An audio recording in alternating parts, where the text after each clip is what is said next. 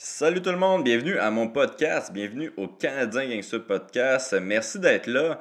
Et euh, ben aujourd'hui, je vais faire un, intro quand même assez rapide vu que le podcast est assez long avec mon invité. Euh, puis la première chose que je voulais parler, c'était le combat de ce judo contre Moraes au UFC 238. Un super UFC, euh, soit dit en passant, c'est vraiment des bons combats qu'on a vus. Puis ce judo qui a gagné, qui a perdu le premier round, qui s'est fait quand même malmener et qui a réussi à revenir vraiment une belle performance de euh, ses judo. Euh, écoute, je pense qu'il a gagné pas mal de fans durant ce combat-là, même si c'est l'homme le plus awkward en ville. Euh, disons que sa personnalité, c'est pas pour tout le monde, mais en tant qu'athlète, c'est vraiment un. c'est vraiment plaisant le regarder se, se battre. Moi, j'ai eu beaucoup de fun à regarder ce combat-là. Euh, puis là, c'est vraiment deux, trois belles performances qu'il fait. Puis je pense que euh, va devenir de plus en plus gros, même si c'est l'homme le plus euh, awkward au monde. sinon, il y a eu Cowboy aussi qui s'est battu contre Ferguson, qui a perdu contre Ferguson. Moi, j'étais un petit peu triste. Je pensais que Cowboy allait gagner. Et j'espérais qu'il gagne aussi. Parce que je voulais le voir se battre pour la ceinture, mais c'est pas arrivé malheureusement. J'aurais aimé ça voir Khabib contre, contre Cowboy.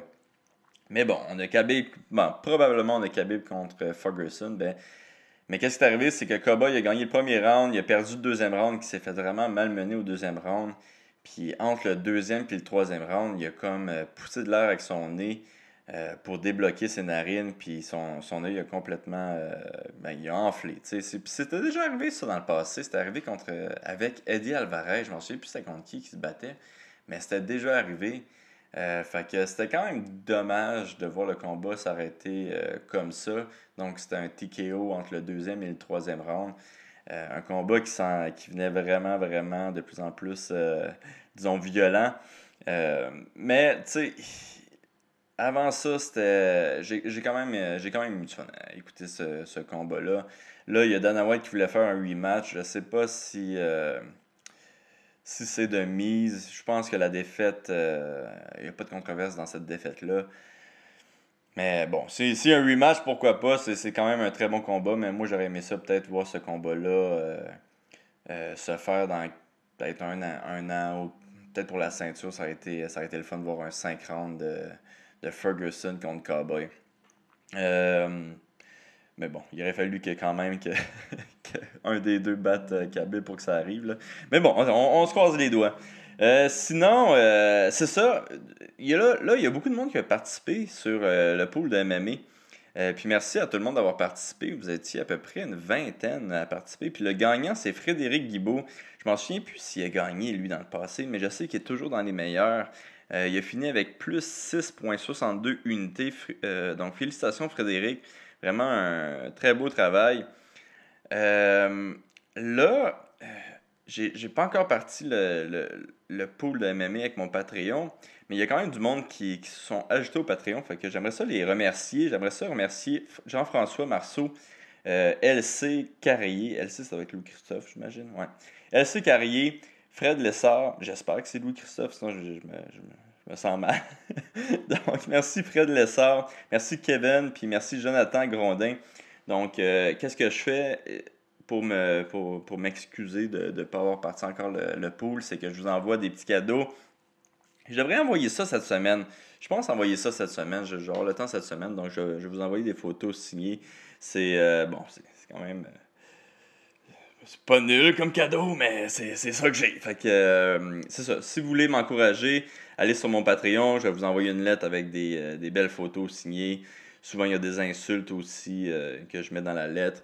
Euh, donc, allez sur mon Patreon et je vais mettre le lien sur, sur, mon. C'est ça, je vais mettre le lien sur mon post pour que vous puissiez me donner votre richesse. mais merci aux 5 nouveaux Patreons. Sinon, j'ai-tu de quoi d'autre? Oui, Rory a gagné hier. Super content. Beau travail, Rory, qui s'est battu contre Neyman Gracie. Euh, puis qui a quand même dominé Neiman, mais Neiman, il, crime, euh, il a été dangereux tout le long du combat. Il a amené Rory une, quelques fois au sol, puis euh, surtout au début du combat, c'était vraiment très dangereux avec la clé de genou au début, début, début du combat. Je pense que je sais pas si c'est au début, début en fait.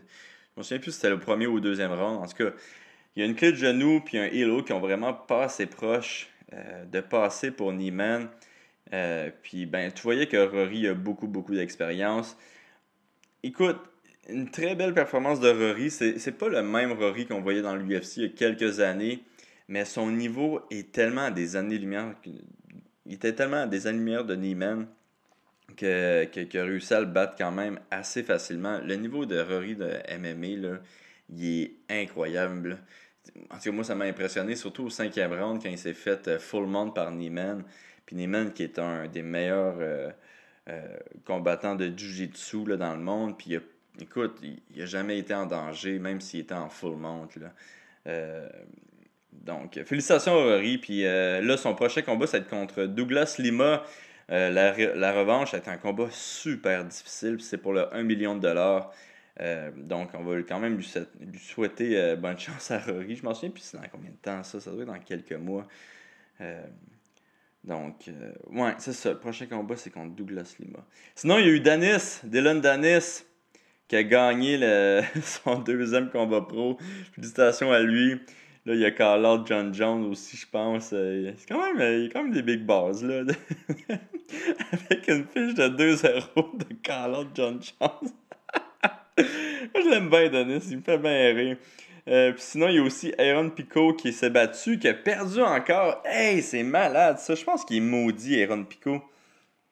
Si vous savez pas c'est qui Aaron Pico, c'est probablement le, le prospect euh, qui avait le plus de talent depuis vraiment, vraiment longtemps.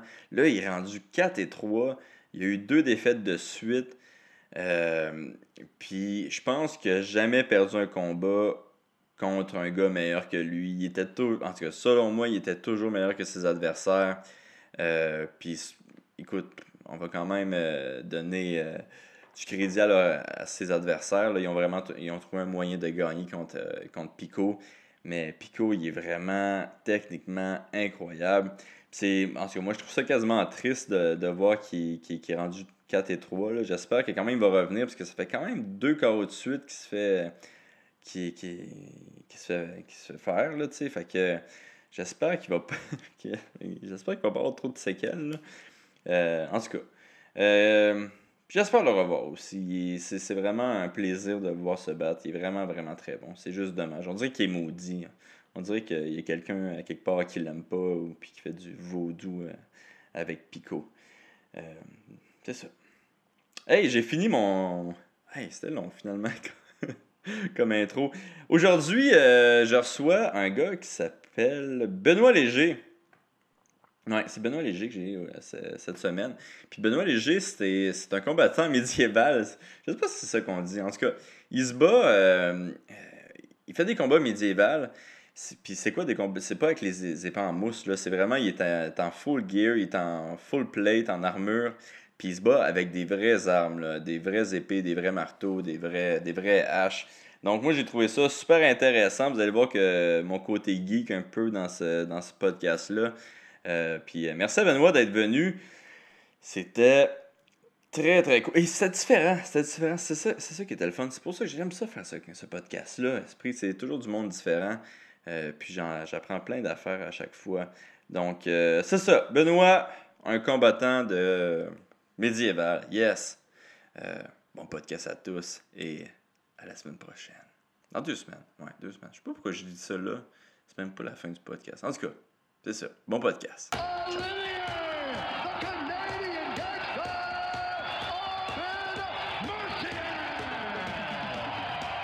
I just wanted to be a Canadian gangster, that's it. I mean, dude, I have a stash, I say sorry, I cry, I don't give a fuck, man. People think I'm local. It's just the beginning. telling you the truth. It's just the beginning. Yeah, you know it's. I mean. Hey, euh, salut tout le monde, bienvenue au Canadien Gangster Podcast. Aujourd'hui, super content de recevoir Benoît. Puis euh, la raison pourquoi je suis content de te recevoir, c'est parce qu'on va parler de mon après-carrière. fait que euh, j'aimerais ça que tu nous expliques en premier, c'est un, c'est quoi le nom du sport que tu pratiques? Et aussi les règles puis les, les sortes de combats que tu peux faire dans ton sport. OK. Moi, ce que je pratique comme sport, c'est ce qu'on va appeler medieval combat ou le combat médiéval. Le combat médiéval, c'est pas un paquet de monde qui se prennent pour des elfes sur le Mont-Royal. Dans ce cas-ci, c'est un sport organisé Qu'est-ce que contre le monde qui se prenne Absolument aucun problème. Ils ont le droit. Ils ont bien du fun. Ils sont très drôles à voir. Puis c'est une bonne base de recrutement pour nous autres. c'est beaucoup de nos fans. Mais c'est pour faire très clairement la différence avec les gens qui font ça. Dans le sens que nous autres, c'est un sport organisé, comme la boxe, comme le judo, tous les restes. Mhm. Mais c'est plusieurs disciplines. On va détailler ça en les disciplines de groupe, les disciplines individuelles, qu'on va appeler duel. Le duel, on a trois sortes de duels, masculin et féminin, là, sont dans les deux. On a l'épée bouclier, où les règles sont très simples. On fait des points à chaque fois que l'épée frappe avec le tranchant avec assez de force sur l'adversaire, pas sur son bouclier, mais sur son corps, sa tête, ses jambes. un petit peu comme il, comptait les points avant en boxe. Un peu, exactement, comme en boxe amateur. C'est beaucoup plus amateur à ce niveau-là. Euh, puis c'est sur trois rounds d'une minute. C'est le premier qui gagne deux rounds. Si tu as gagné deux premiers, on ne fera pas le troisième, ça ne donne rien. C'est deux de trois. puis si tu as des nuls, ça va jusqu'à temps qu'on ait quelqu'un qui a deux victoires. OK, comment ça fonctionne? C'est vraiment, tu vas savoir les points après chaque round. Donc, tu vas savoir... les sais pas après chaque round. Ils, ont dit tu fais un autre round, tu fais un autre round. Puis quand tu as gagné deux rounds, les arbitres enlèvent les casses, annoncent le gagnant. OK, je comprends. Très, très simple. C'est une surprise. On ne veut pas que tu saches si tu as un autre round. On veut que tu te prépares toujours comme s'il y en avait un autre. Hmm. Euh, après ça, on a épée longue, qui est une épée à deux mains qui varie entre 1m20 par 1m50, qui va peser entre 1,6 et 2, quelques kilos. Donc, ça commence à cogner. Puis là, pour rajouter un petit peu de piquant dans tout ça, on a d'autres coups de poing, coups de pied. compte pas pour des points, seulement les coups avec les tranchants et les pommeaux, c'est-à-dire si on regarde ça ici, ça ici, j'ai le droit de m'en servir, de le mettre d'en face, d'un bras, de frapper avec pleine puissance. Ça vaut pour un point aussi. Donc, la lame avec le tranchant, tant que les deux mains sont sur la poignée et les lames avec le tranchant valent un point, même concept que l'autre. Mais j'ai le droit de l'amener au sol, j'ai le droit de faire un takedown tant que ça ne prend pas plus que 3 secondes de clinch. Puis disons, si tu amènes ton adversaire au sol, c'est un point. C'est un point Si je le désarme, c'est un point. Et la dernière catégorie, nous autres, on dit plus le temps, c'est pour ceux qui aiment manger des crayons de tir, parce que tu perds ton cerveau, c'est avec ce qu'on va appeler un polearm ou, une albarde. C'est-à-dire c'est une hache sur un bâton d'à peu près 6 pieds. Deux, deux personnes avec une euh, hache. Chacun avec une hache, une hache de 6 pieds. On s'entend quand tu manges. un vrai sport. C'est des brain damage en série. C'est pour ça qu'on a une série qui s'appelle euh, euh, Crayon Powered Memes, parce qu'en temps, les albardiers mangent des crayons, des crayons de tir. On a d'ailleurs plusieurs photos de plusieurs des athlètes de cette catégorie-là avec des crayons de tir dans la bouche cette année, qui est un running gag. Je pense qu'on va faire un poster avec ça. Euh, puis c'est les mêmes règles. La bonne promo, ça, de la bonne promo. oui, on a tout l'air absolument intelligent. Euh, les mêmes règles, ça. Les coups avec la, la, la, lame de la hache, de l'albarde, compte avec le tranchant, avec suffisamment de puissance, ce qui est généralement pas tout à fait un problème quand c'est au bout d'un shaft de six pieds. Les coups avec le bout en arrière, c'est-à-dire quand je fais un coup de côté, ça compte, avec le bout en arrière aussi. Coup de mm. poing, coup de pied, cross-check, permis, on a le droit au takedown.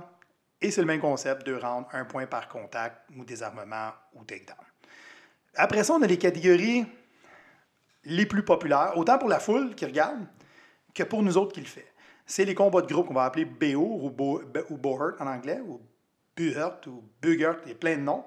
Le nom vient du français, de l'ancien français qui s'appelait Béour, qui voulait dire faire du combat de groupe pour le fun. C'est un sport, littéralement. C'est le même sport qu'à l'époque, c'est juste qu'on le fait pas autant à cheval. Il faisait aussi à pied, mais ça se faisait plus à cheval. Nous autres, on le fait à pied parce que des chevaux, ça coûte cher, puis ils mangent des coups d'épée, ces chevaux. C'est jamais très winner avec la SPA. C'est le but, c'est de mettre l'autre équipe au sol. Les équipes vont être de 3 contre 3, 5 contre 5, 10 contre 10. À peu près tout est permis, sauf quelques techniques qu'on ne permet pas. Genre, on n'a pas le droit de frapper dans l'entrejambe, pas le droit de frapper les pieds, pas le droit de frapper en arrière des genoux. En avant, tant que ce n'est pas un coup de pied pour démonter les genoux, on a le droit. Pas le droit d'étrangler. le droit d'un coup d'épée, mais pas d'un coup de pied. Oui, c'est ça. L'épée a tendance à, abîmer dans l'armure, parce qu'il faut avoir une armure complète qui est selon mhm. des normes précises. A tendance à pas plier la jambe en arrière. Il n'y a pas grand danger de plier un, genou à l'envers. Tandis que donner un coup de pied, c'est pas mal. Le devant du genou, c'est pas mal final pour le genou d'habitude. Mhm.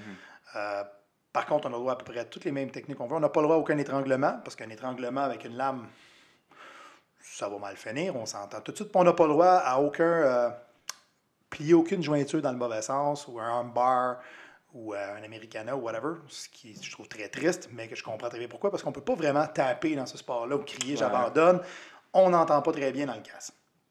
Fait que le gars qui le fait, le saura pas, puis l'arbitre le saura probablement pas. Puis en groupe, à 16 contre 16, tu le verras pas si le gars il a un bras à l'envers. Puis là, euh, dans les combats de groupe comme ça, tu dis qu'il n'y euh, a pas de points. Donc, j'imagine que les façons de perdre, c'est au sol. C'est juste au sol, mais c'est quoi? C'est soit tu donnes une commotion avec ton Les commotions sont plus rares qu'on pense. Il y en a quelques-unes. Mais sont plus rares qu'on pense, ou ça va être des techniques de takedown, ou la ça, ça personne être beaucoup abandonne. des techniques de takedown. ça, Beaucoup de dire. techniques de takedown. Beaucoup de luttes, c'est surprenant. Les techniques de takedown, c'est très différent de ce qu'on connaît. C'est beaucoup plus slow.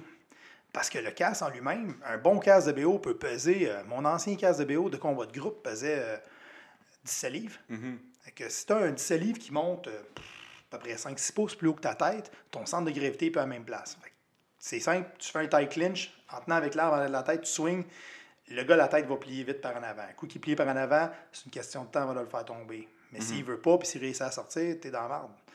L'autre affaire, c'est de faire, mettons, moi, une des prises que j'enseigne beaucoup quand j'entraîne euh, des combattants, c'est Uchimata.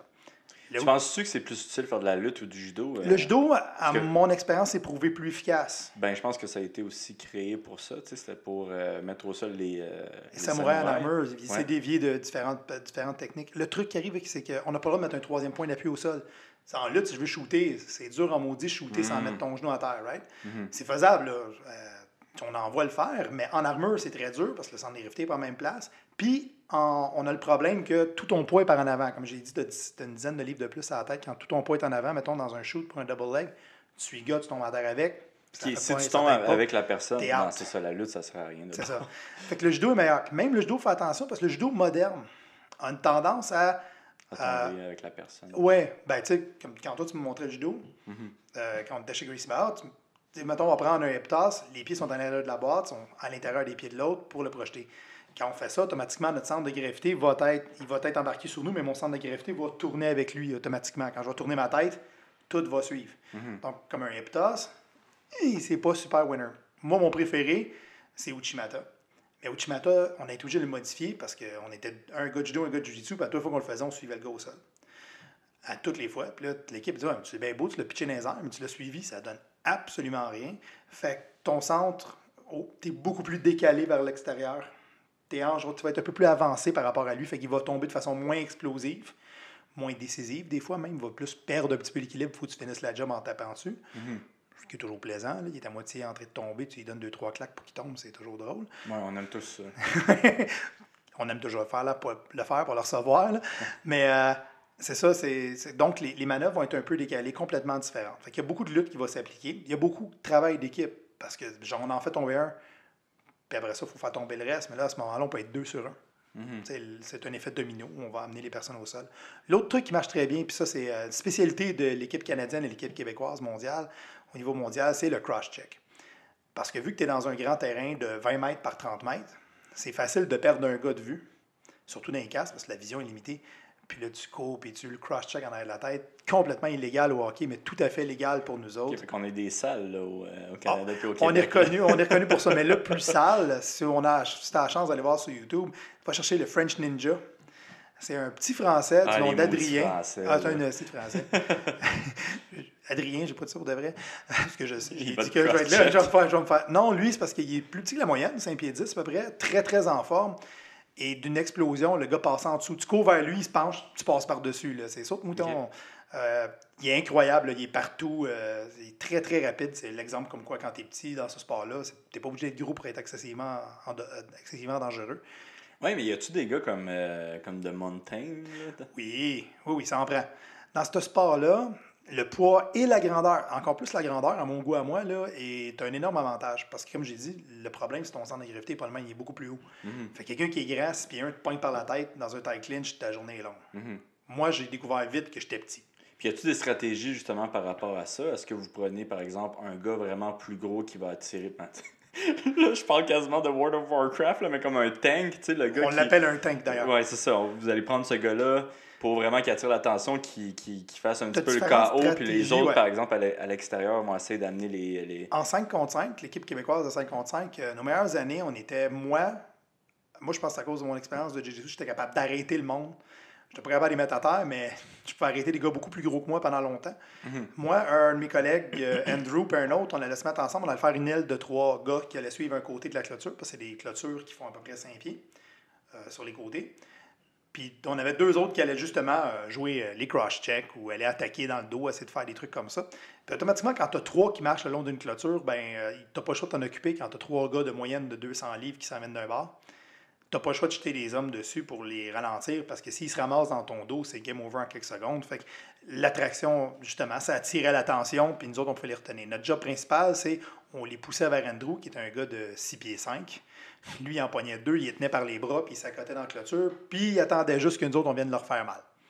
C'est-à-dire que nous autres, on arrivait avec nos jouets en arrière, puis on frappait dans les cuisses les endroits où c'est qu'il n'y a pas d'armure, parce que sinon ton armure ne bougerait pas. Puis on leur faisait mal jusqu'à temps que le gars ait envie de tomber.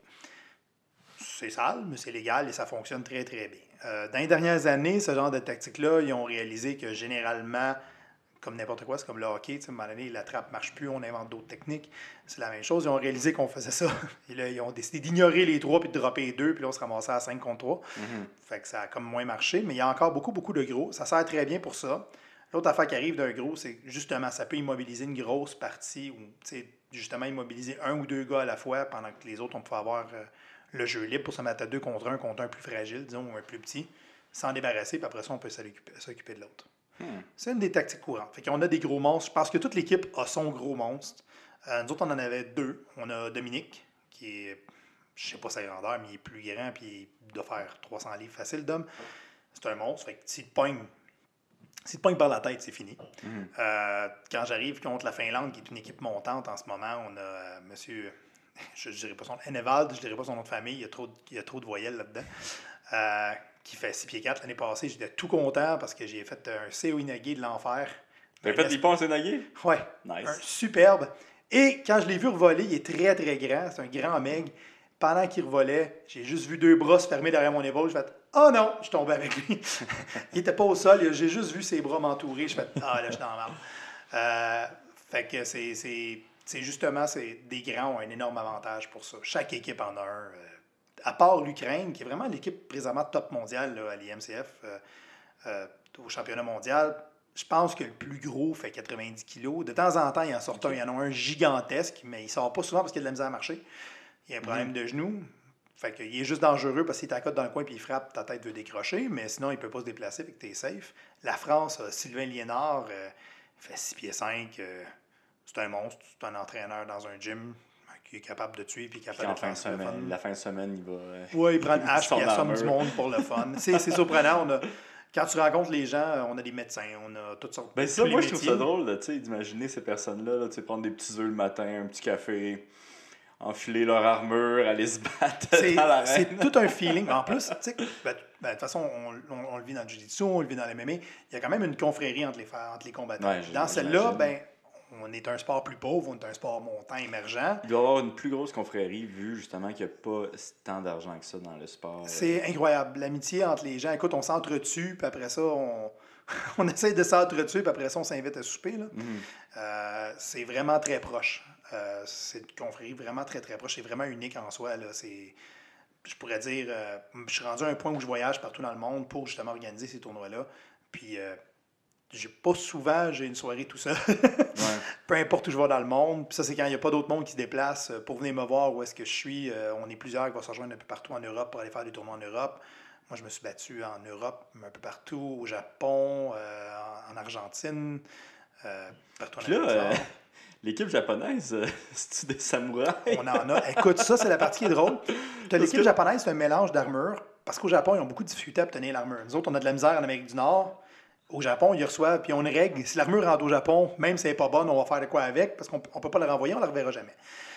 Fait que, ils ont des mélanges. Il y a des gens qui vont prendre des armures, des armures euh, européennes, puis il y en a qui vont prendre des armures de samouraï. Il y en a un dans le lot, Kiyosuke.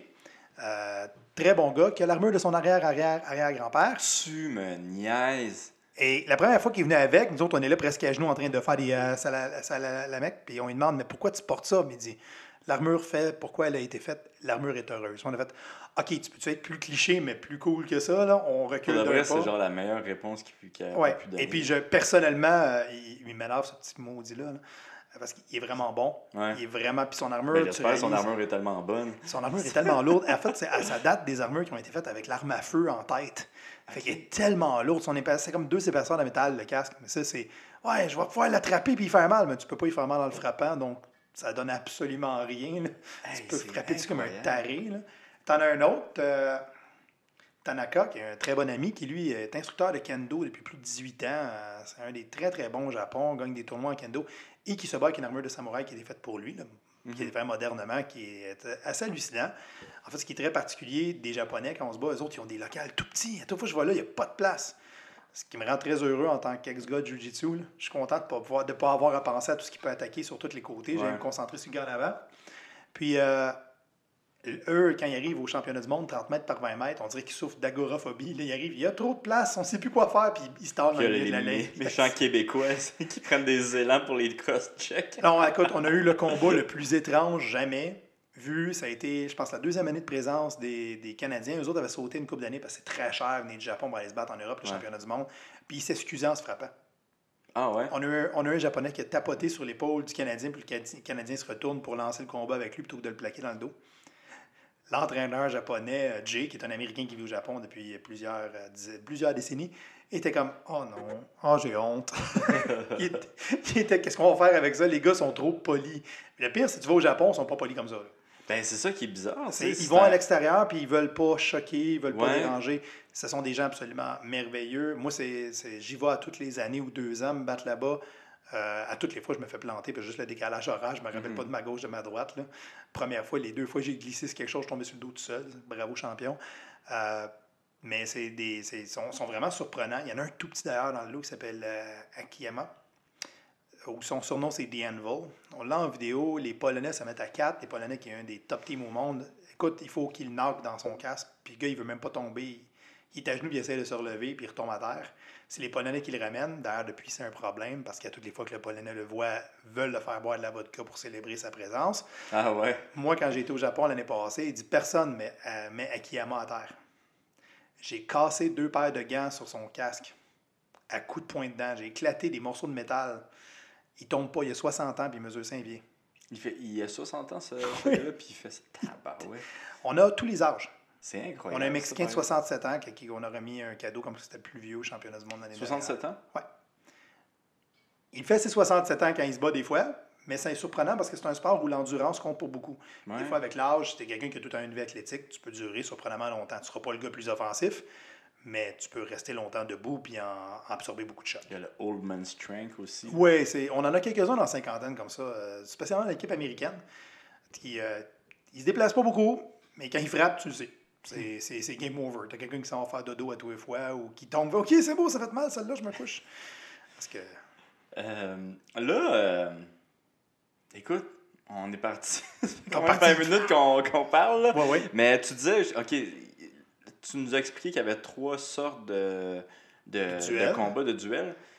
Euh, y en a-tu un autre ou parce que là, tu es comme arrêté au troisième, c'est l'équipe par équipe? Équipe par équipe. Équipe par équipe, je le dis tantôt, c'était 3 contre 3 pour les femmes, 5 contre 5 pour les hommes, 10 contre 10 et 16 contre 16. OK. Ça, ça, selon, le, selon le nombre de personnes, les règles restent pareilles, sauf que le niveau d'intensité de stratégie va changer parce qu'à 16, c'est pas pareil. Il y en a un qu'on a sorti cette année qu'on appelle le Elite Fight.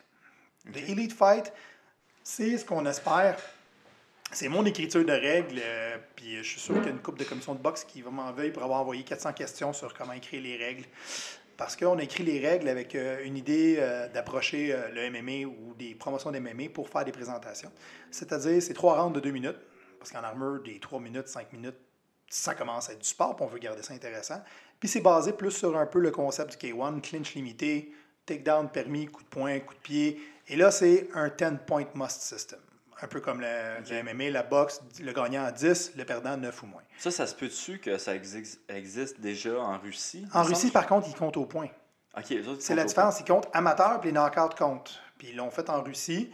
Euh, c'est des rounds de 3 minutes. Ce qu'on ce voit souvent, c'est on est chanceux parce qu'il y a des très, très grands combattants en Russie et tout et tout. Puis je en train de diminuer. Par contre, moi, je ne tripais pas sur le concept de une touche, un point. Là.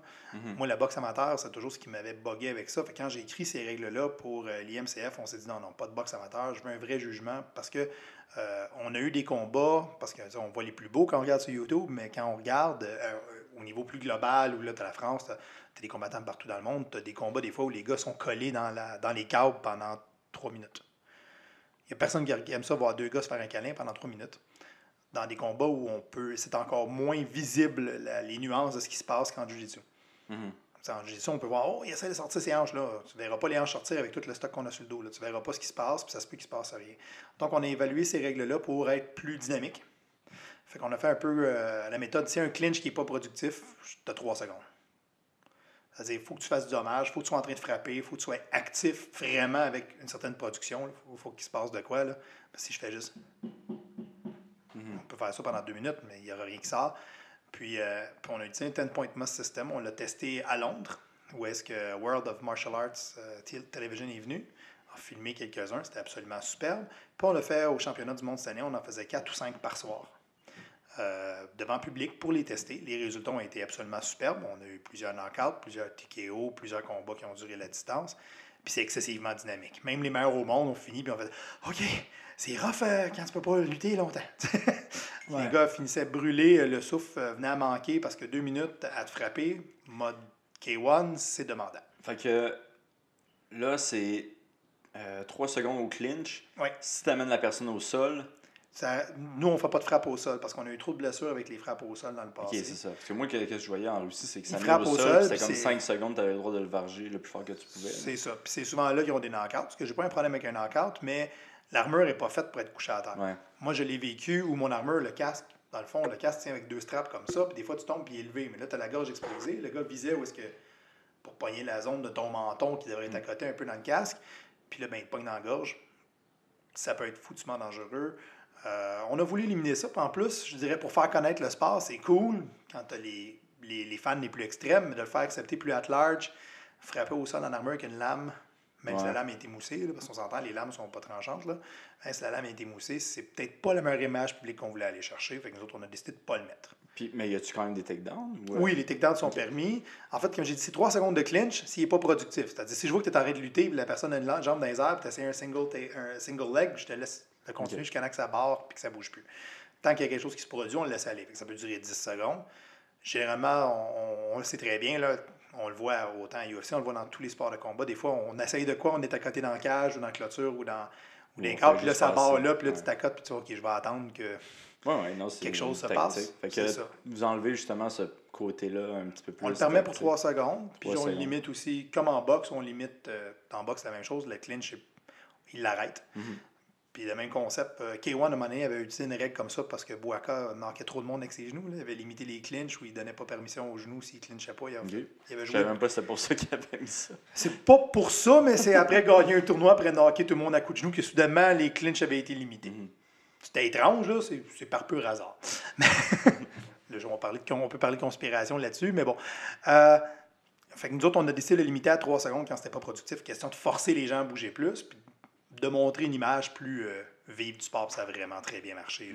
Les, combats de ça, ça, bouge. Fait que ça, c'est la nouvelle. Euh, c'est la nouvelle formule. La nouvelle formule qui se passe euh, dans les championnats du monde. là, les championnats du monde, c'est où que ça se passe, Chaque année, on l'organise dans un site historique différent. Là, on vient d'annoncer les deux prochaines années, ce qui est un record, parce que d'habitude, on est tout le temps à la dernière minute. Mm-hmm. présentement, depuis la fondation de l'IMCF, on a fait l'Espagne, au château de Belmonte qui est dans la région de la Cuencha. C'est quand même assez cool. C'est, oui, oui. En passant, les, les gens, c'est absolument superbe.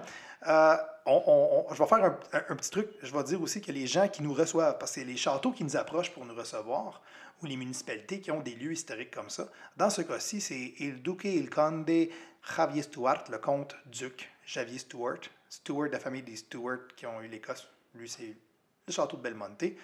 Euh, après ça, on a été à la municipalité de Malbork, la forteresse de Mariembourg, qui est la plus grosse forteresse au monde, la plus grosse forteresse de briques au monde en Pologne. Euh, ça avait été superbe, ça, a été euh, iconique comme image. On a eu une tempête de grêle, puis on s'est battu pareil. Les deux écrans géants, les équipes de cinéma hallucinantes et tout le reste. après ça, on a été au Portugal. Là, c'est moi que j'ai commencé. là, je suis devenu le vice-président de la Fédération internationale. Puis c'est là que j'ai commencé à organiser. C'est moi qui avais organisé le Portugal à la ville de Montemor au vélo. C'est une ruine d'un château qu'il y a sur la colline. Toute la, toute la, toute la, la, ville est au pied de ça. ça a été notre plus petit parce que c'était loin et c'était dur euh, d'amener des gens là. Mais ça a été un des plus magiques parce que la ville était à nous autres pour une semaine. C'était vraiment magique. Les restaurants étaient tellement contents de voir du monde arriver, puis on amenait tellement de touristes que la ville nous célébrait qu'on était là. Ça, quand vous faites ça dans une ville, euh, il y a beaucoup de touristes, j'imagine, qui vont venir. Euh... Ben, donner une idée, en Espagne, euh, on a eu 28 000 visiteurs. Ouais, quand même. C'est des bonnes retombées, là, ça. Espagne, c'est un des mieux placés qu'on a eu parce qu'il était vraiment très bien, euh, très, très mhm. bien placé. Puis lui, il était à la télé nationale à tous les jours. Fait qu'il était retransmis à la télé nationale d'Espagne. Ah, Après ça, au Portugal, on a été live sur Internet. On a eu 35 000 personnes qui regardaient sur YouTube ce qu'on faisait. Euh, c'était absolument superbe. C'était plus petit. L'entrée était gratuite. Fait qu'on a eu un chiffre entre 20 000 et 30 000 personnes qui seraient venues dans notre 4 jours. C'est énorme. Eux autres viraient fous. La ville, c'est une petite ville, c'est un village. Qui... C'est plus petit que Rawdon, c'est Saint-Esprit. là. C'est tout petit. Là. Il y a trois restaurants, puis un camping. là. C'est ça, puis un hôtel. C'est vraiment tout petit, mais c'est vraiment beau. puis C'est vraiment une colline, puis en haut, tu as, la- l'ancienne fortification avec une église dedans. Euh, D'ailleurs, petite note, c'est vraiment à pic. Il y avait un escalier mobile, et on fait ça pendant une fin de semaine de trois jours. Nous autres, ça dure quatre jours, mais on prend une fin de semaine de trois jours. Bien sûr, et c'était la finale de l'Euro. Fait que pour avoir 20 quelques mille personnes là pendant la finale de l'Euro au Portugal, on s'entend que c'est quelque chose. Ça veut dire que s'il n'y avait pas eu la fin, la fin de semaine de l'Euro, on aurait eu 50 000 personnes. Parce que les gens sont devant leur télé, c'est l'Euro, et le Portugal s'était rendu loin. Euh, L'escalier mobile a brisé la première journée, fait qu'on est obligé de monter toutes les armures en haut de cette quelques centaines de mètres-là à pied. On était tous très en forme et très de bonne humeur à la fin de la première journée. Euh, la trois- L'année suivante, ça a été au Danemark, au château de Spotrup. Là, on va s'entendre, ça, c'est en plein milieu du trou de cul du Danemark. Ok. OK, c'est loin, c'est nulle part, il n'y a rien. Et on a quand même eu 10 000 personnes qui sont venues voir. On a été retransmis tous les jours à la télé nationale, plus un deux heures live à la télé nationale. Ça a été un absolument magnifique tournoi. Euh, ça a été vraiment magique. C'était un des plus tight, organisé à la perfection, l'horaire à la perfection. Les fans étaient fous. Les gens, c'était la première fois qu'on voyait ça. Les gens arrivaient, les combats étaient tellement intenses et tellement bien roulés que les gens arrivaient, s'assoyaient dans les estrades et ne décollaient plus des estrades. Hmm. D'habitude, les gens se promènent parce qu'on met plein de sideshows parce que ça, ça peut être regarde, dès comme un festival, si on fait une foire médiévale qui va avec, qui va avoir des cracheurs de feu, il va y avoir tout ce qu'on retrouve dans une foire médiévale traditionnelle. Mais cette fois-là, les gens allaient, il y avait les marchands, avait tout, c'était vraiment beau parce que le château de Spotrup est absolument superbe. C'est un tout petit château de briques qui appartenait à un évêque, qui est encore tout intact, c'est un site de l'UNESCO. C'est vraiment joli. Euh, mais les gens arrivaient, s'asseyaient dans l'estrade, puis là, je riais parce que, genre, euh, tu, tu voyais le père chialer parce qu'il fallait qu'il achète des frites pour les enfants dans les estrades. là. Moi, j'étais assis droit à côté à faire les commentaires cette semaine-là, puis euh, je riais parce qu'il fallait Ah non, faut pas que je me lève. Puis là, là-bas, fait qu'on a vraiment eu une foule. C'était la première fois que je voyais une foule aussi attentive. L'année d'après, c'était mon bébé, ça a été deux ans de travail, c'était au château de Scone en Écosse. Si vous allez chercher le château de Scone, c'est l'endroit où c'est qu'on couronnait les rois d'Écosse. C'est un palais qui a été refait spécialement pour la visite de Victoria au 19e siècle. L'endroit est absolument superbe, c'est un endroit magique. C'est le Earl of Mansfield, son fils et sa femme qui décidaient de nous recevoir. Euh, D'ailleurs, j'ai des belles photos de moi avec, la Lady Mansfield en train de piger les, équipes. Qui est-ce qui va se battre contre qui? Pendant après un souper avec le vice-premier ministre le dîner, excuse-moi, avec le vice-premier ministre, le maire et tout et tout. Tu sais, avec le petit doigt dans les la, petite cloche, plutôt c'est une sonnette comme ça pour appeler les serviteurs, venez les servir la table. J'étais. Là, t'étais comme, yes, enfin. Ouais, mais enfin. Enfin, on, me- on- me traite à ma juste valeur. oui, puis je dois avouer que cette fois-là, c'était.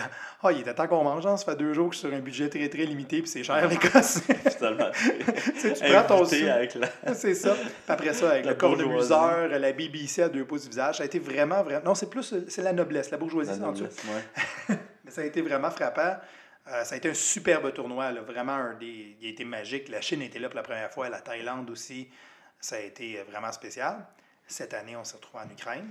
C'est Kiev Rus Park, c'est une réplique du 11e, de Kiev au 11e siècle. Quand c'était des descendants de vikings qui avaient fondé cette ville-là. C'est une réplique, tu dis? C'est une réplique, oui, de plusieurs kilomètres. Ouais, c'est gigantesque, là. euh, et c'était vraiment magique parce que l'Ukraine, c'est spécial.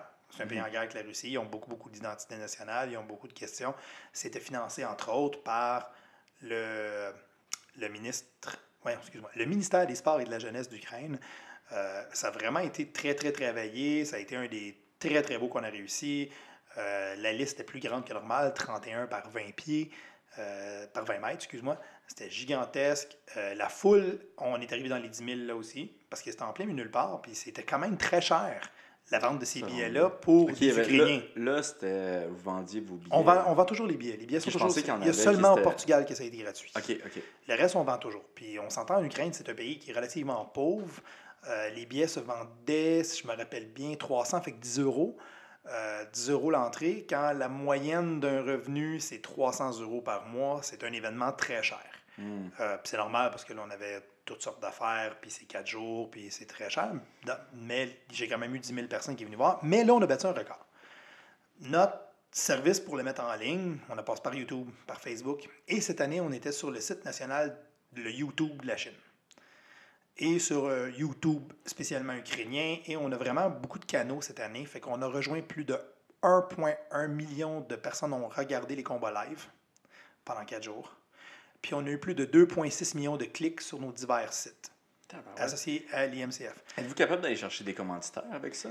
Présentement, on commence à regarder des commanditaires. On commence Parce à- 1,2 millions, c'est... Ça commence, là, ça commence à arriver dans les choses intéressant, intéressantes. là. Oui. Parce qu'avant, c'était 50 000, 60 000. Et en plus, c'est super niché, tu sais. Tu peux aller... euh, ben, c'est un avantage et un désavantage. C'est un désavantage au niveau de la vente parce que c'est sûr que euh, pour aller chercher un commanditaire, tu peux imaginer que Reebok, on ne peut pas avoir des armures avec le logo Reebok dessus. On ne peut pas avoir un gars avec euh, son tabac avec le logo, logo Mhm. Reebok de même. Ça tue l'ambiance. Puis quand c'est des musées qui t'engagent, parce qu'on prend, mettons, le château Spot Rope, c'est un musée vivant.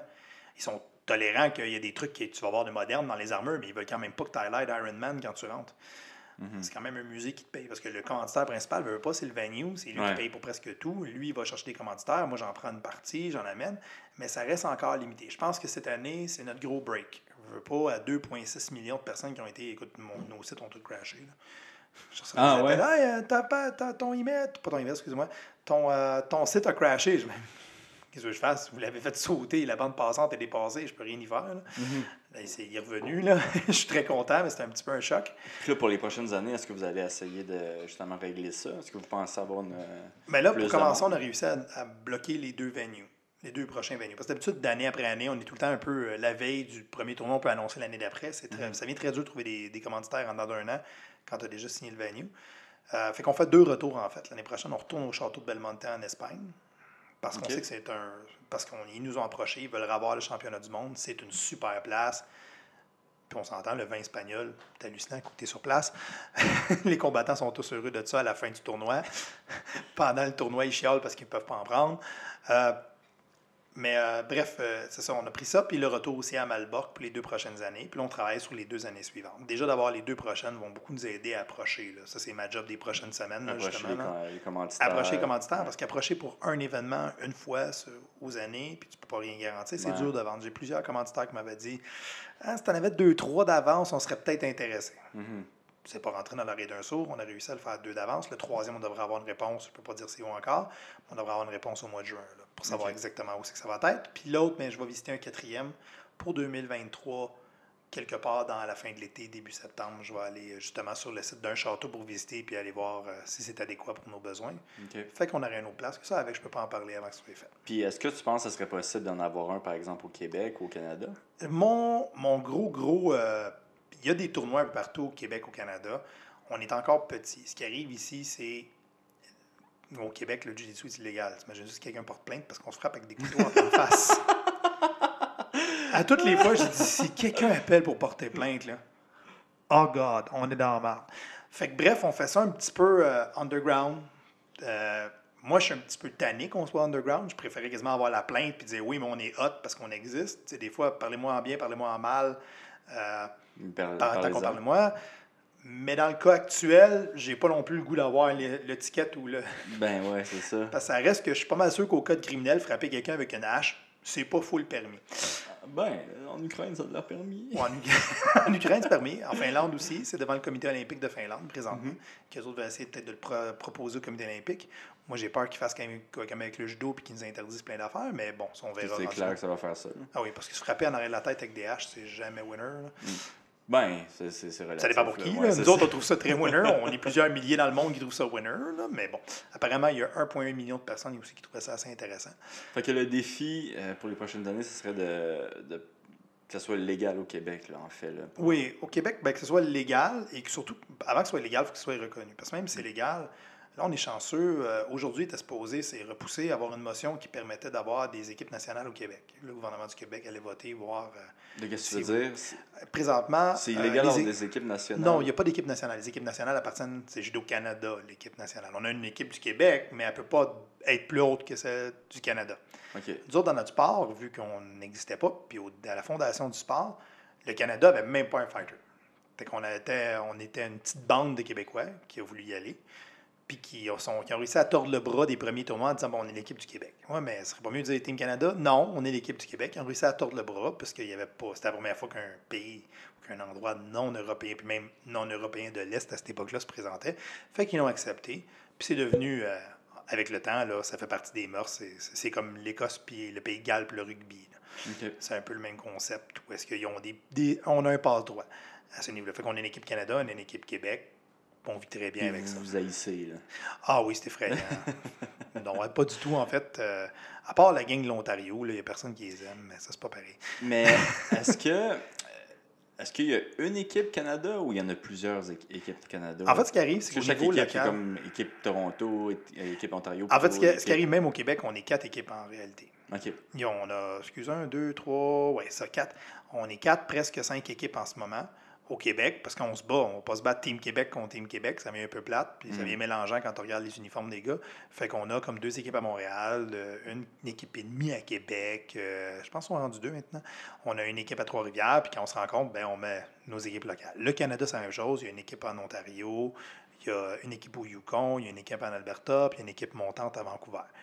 Euh, le problème qu'on a au Canada, c'est simple, là. c'est loin les uns des autres en souple. Surtout quand le plus gros de l'équipe nationale est basé au Yukon, à aller se battre avec Ben eux oui, autres. c'est bien euh, drôle, ça.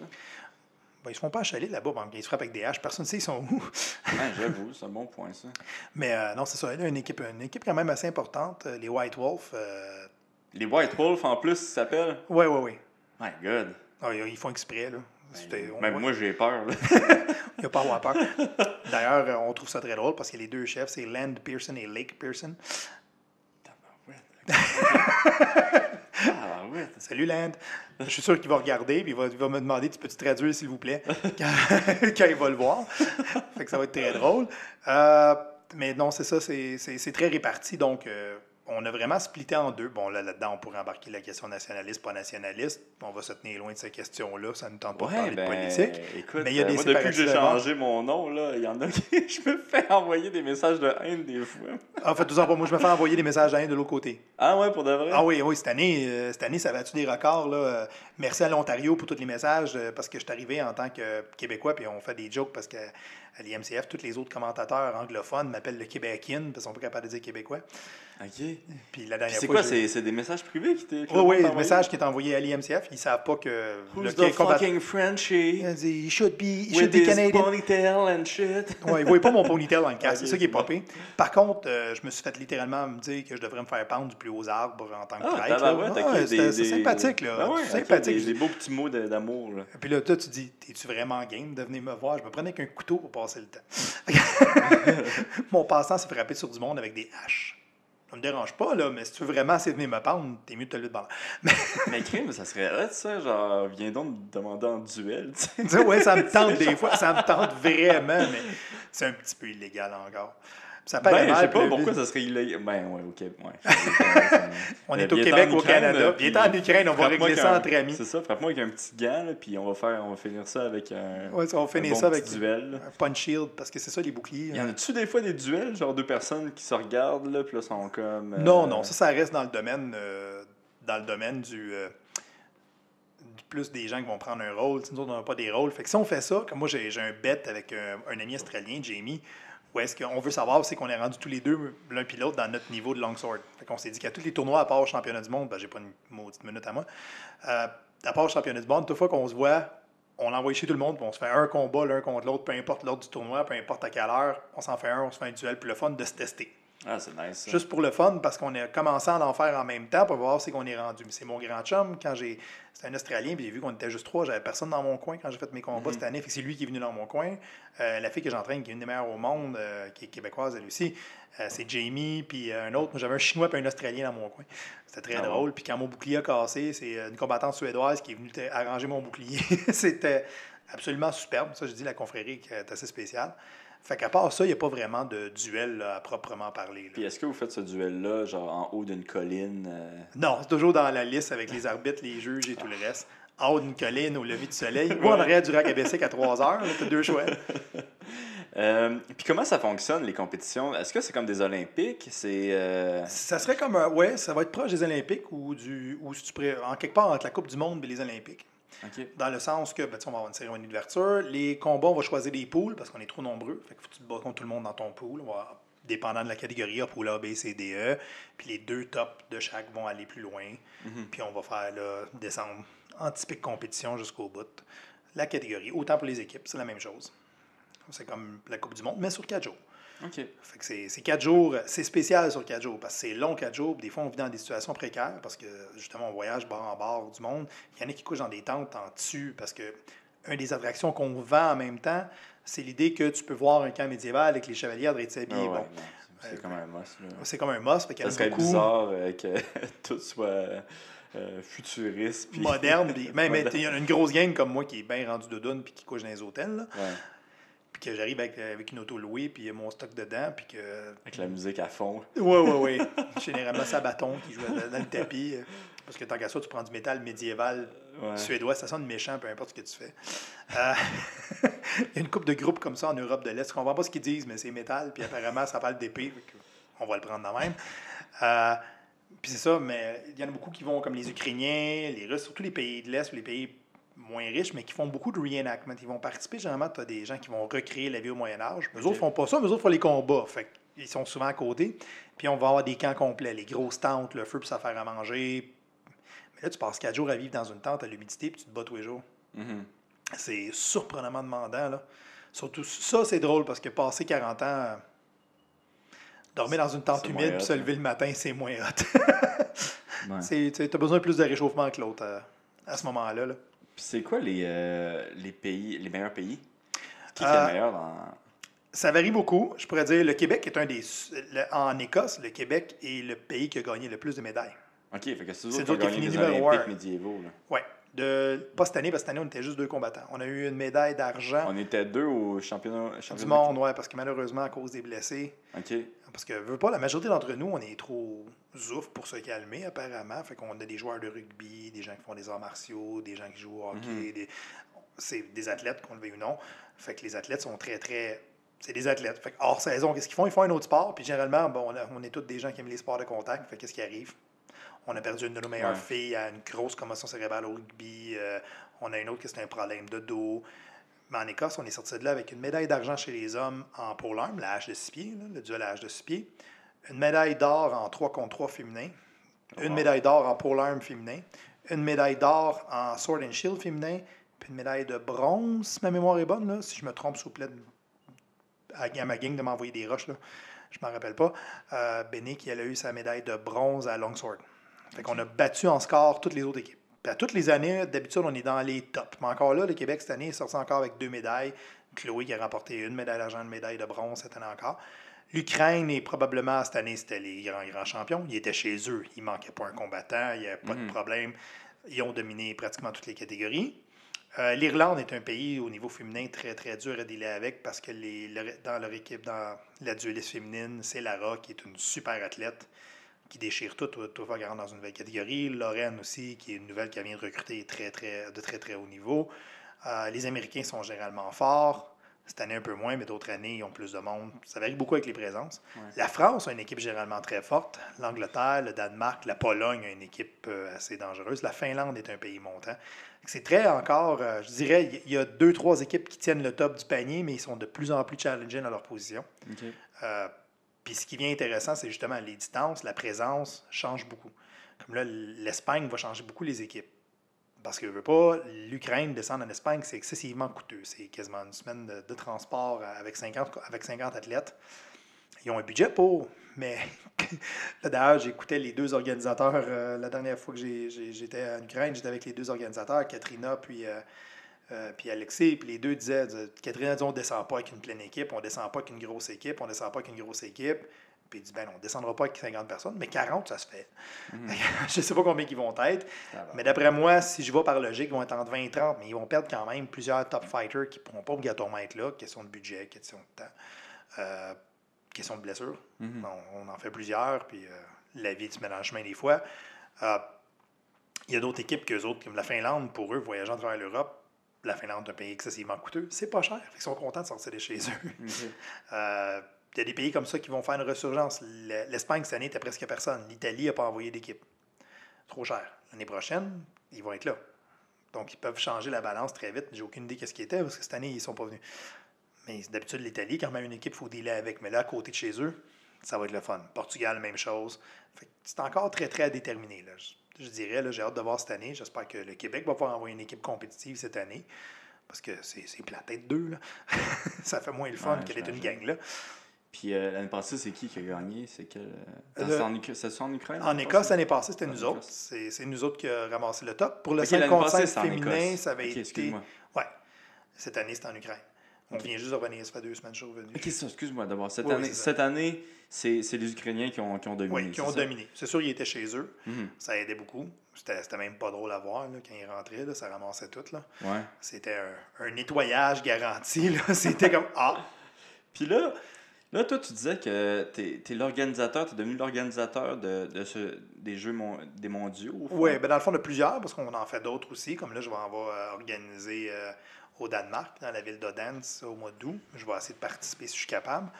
Euh, moi, je suis le vice-président de la Fédération mondiale, Ok. de la Fédération de l'IMCF. Des combats de. ici. Ouais, des Euh, combats euh, médiévaux. C'est ça. Je suis le vice-président de la Fédération mondiale. Fait que tout ce qui touche les règles, le marketing, les choses comme ça, Medieval Combat Federation. Federation. C'est ça. Euh, puis c'est ça, fait que c'est moi qui gère et je suis un des cinq organisateurs. Principalement, je te dirais, pour être honnête, dans les deux dernières années, c'est pas mal moi l'organisateur principal. Celui qui s'en vient en, en Espagne, ça va être moi l'organisateur principal, Ok. euh, parce que le mien. Parce que c'est on, on s'échange le rôle entre, les, en- entre le président et vice-président, qui est ce qui va être le numéro un sur le contrat. Euh, puis là, cette année, c'est mon tour. L'autre après, c'est en Pologne et le président est polonais, fait que ça l'aide beaucoup, c'est à côté de chez eux. Euh, Ouais, c'est sûr que. C'est quoi, les, c'est quoi les défis euh, que, que tu as relevés, toi, en étant organisateur? Euh, mais il y, a- il y en a plusieurs. Ma responsabilité principale, c'est un, m'assurer qu'on ait des combattants. Parce que je veux pas faire ce sport-là, on n'est pas, on n'est pas la UFC, on n'est pas un comité olympique, on n'est pas backé. Le sport n'existe pas officiellement, sauf dans deux, trois pays, puis encore. Fait que l'argent, on n'en a pas. Les combattants n'ont pas d'argent. Par exemple, un combattant, euh, je sais pas, un des meilleurs, il, il est capable de gagner de l'argent avec ça ou pas Non, non, il est obligé d'avoir une job, puis il est obligé de vivre. Ok, On fait que même des s'il gagne emplois, les là. mondiaux, il n'y a pas des, un prix en argent en Il y a une médaille, puis ils s'en retournent chez eux, il n'y a pas d'argent. là. Ok, fait qu'il n'y a vraiment pas d'argent à Il n'y a faire. pas beaucoup de commanditaires. Donc, s'il est chanceux, il va peut-être être commandité par des pièces d'armure. Mhm. Parce que les pièces d'armure sont très coûteuses.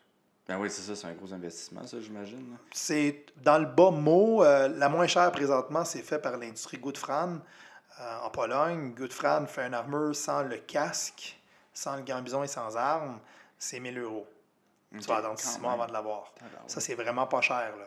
Puis c'est pas. euh, c'est, ça fait la, c'est une armure à faire la job. C'est une bonne armure, elle est solide en acier, elle va être lourde. Euh, elle a des ouvertures à des endroits moi, je, moi, je regardais ses jambes, je voudrais pas. euh, je cherche les gars qui ont ça viser les mollets parce qu'ils ont une grosse ouverture au niveau du mollet, fait que tu frappes comme faut en arrière du mollet, puis ça les arrête vite, vite. Euh, puis le padding peut coûter une coupe de centaines d'euros aussi. Les armes, ça monte surprenamment vite. Mhm. Un, une arme comme celle-là ici, là, ça c'est à peu près une centaine, entre 100 et 100 160 euros. Ouais. euh, Ça, c'est ce qu'on appelle un fauchon. C'est vraiment une arme de béour, c'est lourd. C'est le poids est tout en avant. C'est une grosse machette. Ce qui arrive, c'est que, comme je disais tantôt, sont émoussés. Fait qu'il doit y avoir au moins 2 mm de tranchant de lame. Puis tu vois, la mienne, elle a une coche ici, il ne faut pas qu'il y en ait. Faut que je l'enlève parce que ça, ça accroche dans la peau. Ben, on fait partir un chunk. Mhm. Fait qu'on n'en veut pas. Puis ça, c'est pour le béour, c'est pour le combat de groupe. Parce que quand tu frappes avec ça, ben, ça n'a pas de retour. Attention, ça frappe, ça bang. Ouais, tu fais attention. Sinon, ben, on a ça aussi. Ça. Quand tu es sur un budget, tu t'achètes ça. Ça, ça à peu près entre 80 et 100 euros. Gentil, gentil petit tâche. On peut voir, celui-là a été mis à peu près à 4 mm d'épais. Hein? C'est pas... Parce que ça fait plus comme un effet Puis de marteau là, à ce moment-là. là, c'est- là tu as une hache et une épée. Ça Y dépend contre qui aussi je me des- bats. C'est ça, y a-tu encore des catégories où tu peux avoir n'importe quelle arme que tu C'est veux? ceux de groupe. Ou ceux de, comme j'ai dit, les Elite Fight. En fait, il faut juste que tu aies le même type d'arme que l'autre en avant de toi. Ok, c'est ça. Fait qu'il y a pas de. Ah, mais ça, ça aurait été intéressant, par exemple, avoir des styles différents. C'est parce que le monde ne fait jamais. il Le problème qu'on a qui eu, ouais, c'est parce que tu as des. En fait, ce qui arrive, c'est que tu as d'autres groupes, comme celui en Russie, qui le permet. Puis tout le monde finit avec les mêmes armes. Ouais, ouais. Parce que tu as un duo d'armes qui domine. Mhm. Fait que nous autres, on a décidé de le faire armes similaires en face l'un de l'autre. Parce que comme ça, si j'ai le goût de prendre une grosse hache à deux mains, ce qui est vraiment pas ultime, se battre un contre l'autre, ben l'autre aussi est obligé de prendre ça. Fait que là, les gens peuvent expérimenter plus. Fait qu'on a eu justement cette année dans les Pro Fight, euh, puis euh, un Chinois, puis un, un Ukrainien avec des polearms, c'est-à-dire les haches de 5 pieds et demi, 6 pieds. Ah ouais. C'était vraiment pas chic. Ça finit avec un knockout. Euh, c'était pas beau, là. C'était ben, pas beau. C'est absolument beau à voir, on va s'entendre. là. C'était un- vraiment un beau combat. Puis euh, qui est ceinture noire de karaté, euh, c'est plusieurs manœuvres qui ont bien marché au début, mais à un moment donné, les coups étaient trop nombreux. là. L'autre, euh, l'Ukrainien, était moins technique, mais sa hache, elle rentrait toutes les fois, faisant un dommage. Euh, Ok. à un moment donné, Ziye reste au sol. Oh, Il s'est pas relevé, là. Ah, c'est beau, c'est beau, j'arrête ça là. Fait que euh, j'ai- donné plusieurs chances sur lever. Le Chinois n'a pas été capable de se relever. Les d'âge ont eu raison de lui. Euh, à ce moment-là, on a. Sinon, ben, en BO, c'est ça. L'affaire que j'ai pas emmenée qui est vraiment intéressant, surtout pour les gens qui font du, le- qui- du MMA, de la boxe, c'est les boucliers. Parce que les boucliers en BO, c'est pas une arme défensive, c'est une arme offensive. C'est-à-dire, ils vont dépasser de la main d'à peu près ça. Puis on va les mettre dans le sens, oups, où le point dessus va arriver au niveau de mon point. Puis on va s'en servir pour puncher le monde en face. Ouais, ça, j'avais vu ça, euh, justement, comme je te disais, en Russie, là, les Ouais. combats en Russie. C'est honnêtement l'affaire qui fait le plus mal. Ben, ça avait de l'air, tu sais, c'était- quasiment rendu qu'il utilisait l'épée pour bloquer, puis là, là- Oui, c'est, j'aime beaucoup cette technique-là. Moi, d'ailleurs, euh, des fois, je vais, quand je sais que le gars est vraiment meilleur que moi en avant, là, quand je fais du 5 contre 5, mais je sais que les gars sont bien techniquement bien meilleurs que moi, je mets mon shield. Moi, en fait, c'est une rondelle d'acier plus grosse comme ça, 3 mm, roulée sur ça d'épais. Ma main dans le milieu, fait que ça dépasse de quoi, 6 pouces quasiment, 5-6 pouces en avant de mon point. Puis euh, je la mets dans ma droite pour frapper plus fort, puis je bloque avec ma hache à gauche, puis c'est tout. je prends ma petite hache, je bloque. Parce que sinon, euh, je me fais avoir à tous les fois. Je suis pas assez bon pour bloquer avec ma droite puis frapper avec ma droite. C'est ça que je fais pour, bien, pour, pour, pour avoir un petit peu plus de dominance. Là. Quand j'ai des gars qui sont vraiment techniquement meilleurs, au moins je réussis à leur faire un peu mal. Euh, revenir un petit peu avec les combats en Russie, est-ce qu'il y a des personnes euh, au Québec qui en font là-bas? Parce Non, que ça, je, pense- pensais que, je pensais que c'était payé. Par, par Les autres, oui, mais ça, c'est seulement les Russes pour les Russes. On ne rentrera pas dans le détail. C'est une ligue à part. Puis, euh, Puis t'es aimes pas, hein? International Medieval Federation. ben, en fait, c'est notre compétition. C'est notre compétition. Pas que je les haïs, mais tu sais, Bellator et la UFC, je serais bien content d'engager leurs gars. Ouais, c'est comme mais- si je demandais à Dana White, hey, qu'est-ce que tu penses de Bellator? C'est nice, hein? Il paye par athlète. Ils payent leur athlète. C'est- c'est pas la ligue polonaise qui paye bien. Là. Je me rappelle jamais du nom. Euh, Ah ouais. LCB ou je sais Ouais, je sais plus, il y a une ligue. euh, en tout cas, bref, oui, mais ils payent leur monde, ça fait changement. J'ai l'impression que ton contrat vient de diminuer avec ce commentaire-là. Ah, peut-être. Fort certainement, en fait. là. Euh, sinon, c'est quoi les. Je vais changer de sujet parce que Oui. j'ai vu que ça me mettait bien à l'aise. Ouais, non, c'est parce que je veux pas. euh, c'est parce que je veux pas dire, ah ouais, ils sont, des- ils sont pas. Comment je dirais, il y, a, il y a plusieurs couches Ouais. de stock, puis pour moi, ils n'existent pas. Ils sont dans un fog bon, en quelque ouais, part. Puis là, en plus, les autres organisateurs, la- organisateurs de la, la fédération doivent regarder ça avec. euh, Ouais, ils parlent pas français, je suis correct. Puis les traducteurs ont bien de la misère avec notre accent avant de commencer, puis on est correct. Euh, c'est quoi les, les blessures les plus. euh, ben, je dirais. les- Je, je vais te poser deux questions, en fait.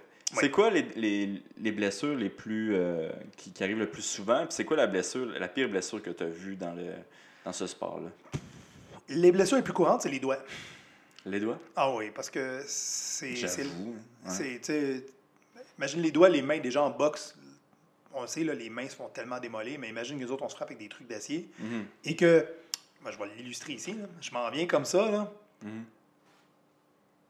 Le meilleur moyen de me faire lâcher mon arme, c'est de taper dessus. Puis là, si on est en groupe, je suis en train de taper sur toi, puis ton ami veut que, que j'arrête de te sacrer une volée parce que c'est trop dangereux. Puis lui il arrive avec une grosse hache à deux mains. Il aime beaucoup mes mains d'habitude dans ce temps-là. Fait que c'est là qu'il va frapper pour essayer de me faire lâcher. C'est là qu'on va se casser les doigts euh, de façon assez sale. Puis les gants, ben c'est un des c'est un des endroits où euh, là, là, dans les dernières années et demie, il y a vraiment une amélioration, mais c'est un des endroits où c'est le plus coûteux fabriquer ces morceaux-là. OK. Genre 1000 US pour une Parce que c'est plus compliqué, genre? Ou, euh, oui, c'est beaucoup plus compliqué. La forme du pouce doit être faite d'une certaine façon, ça va te faire casser le pouce. Moi, je sais que je me suis fait euh, éclater les doigts à plusieurs reprises. J'étais un peu imbécile, apparemment. Je portais quand même des, des gants inadéquats jusqu'à cette année. Là, j'ai des gants adéquats, c'est vraiment drôle. Ça me fait plus mal. C'est... ça C'est change. bizarre de hasard. Oui, c'est, c'est, euh, c'est drôle, ça fait plus mal. J'ai, j'ai plus les pouces bleus quand je finis mes combats, puis je saigne pas. C'est, ça fait changement. Euh, mais c'est les blessures les plus courantes, c'est les doigts. Euh, je dirais après ça, les, les blessures les plus hard ont été à la tête, mais souvent des, des trucs pas chanceux. Genre, euh, le casque n'a pas été adéquat, quelqu'un mange un coup d'âge dans la tête. euh, Pardon? Oui, la hache, a- le casque a cassé. Une hache est arrivée. Non, non, il n'y a, a personne qui est mort. OK. Il n'y a pas On a encore une de... fracture du crâne solide. Ça a été la chose la plus épeurante. Euh, mais en dehors de ça, euh, My God, OK. ça, c'est vraiment un, un- un- un non-respect des règles qui a cassé un casque. OK. Le casque a été arraché, puis l'autre a soigné sans regarder, pareil, euh, vers aussi qu'il aurait dû avoir un casque, puis il n'y avait plus de casque. Mhm. Euh, cette année, euh, c'est ça, cette année. euh, en fait, le- celle-là, cette année, c'était très drôle parce que le coup a rebondi tout croche, puis il a réussi à, à rebondir dans le dos et à frapper la tête. Fait qu'on a une coupure. C'est tout ce qu'il y a eu. On l'a vu tomber à tente à ceux qui étaient morts. On s'est garoché, mais dit que non, non, il est correct. On l'amène juste à l'hôpital, je vérifie qu'il n'y a pas de commotion. C'est tout. il est pas mort. OK. On est chanceux. Euh, mais on n'a pas de blessure majeure. J'ai déjà vu un fémur cassé de façon tellement pas chanceuse. Euh, C'était même pas un de nos événements, nous autres. Mais le gars, sa jambe est restée pris dans la clôture en tombant, puis quelqu'un est tombé Hmm. dessus. Le genre de truc qui aurait pu arriver en MMA. le- la jambe est restée poignée dans la cage, puis l'autre est tombé dessus.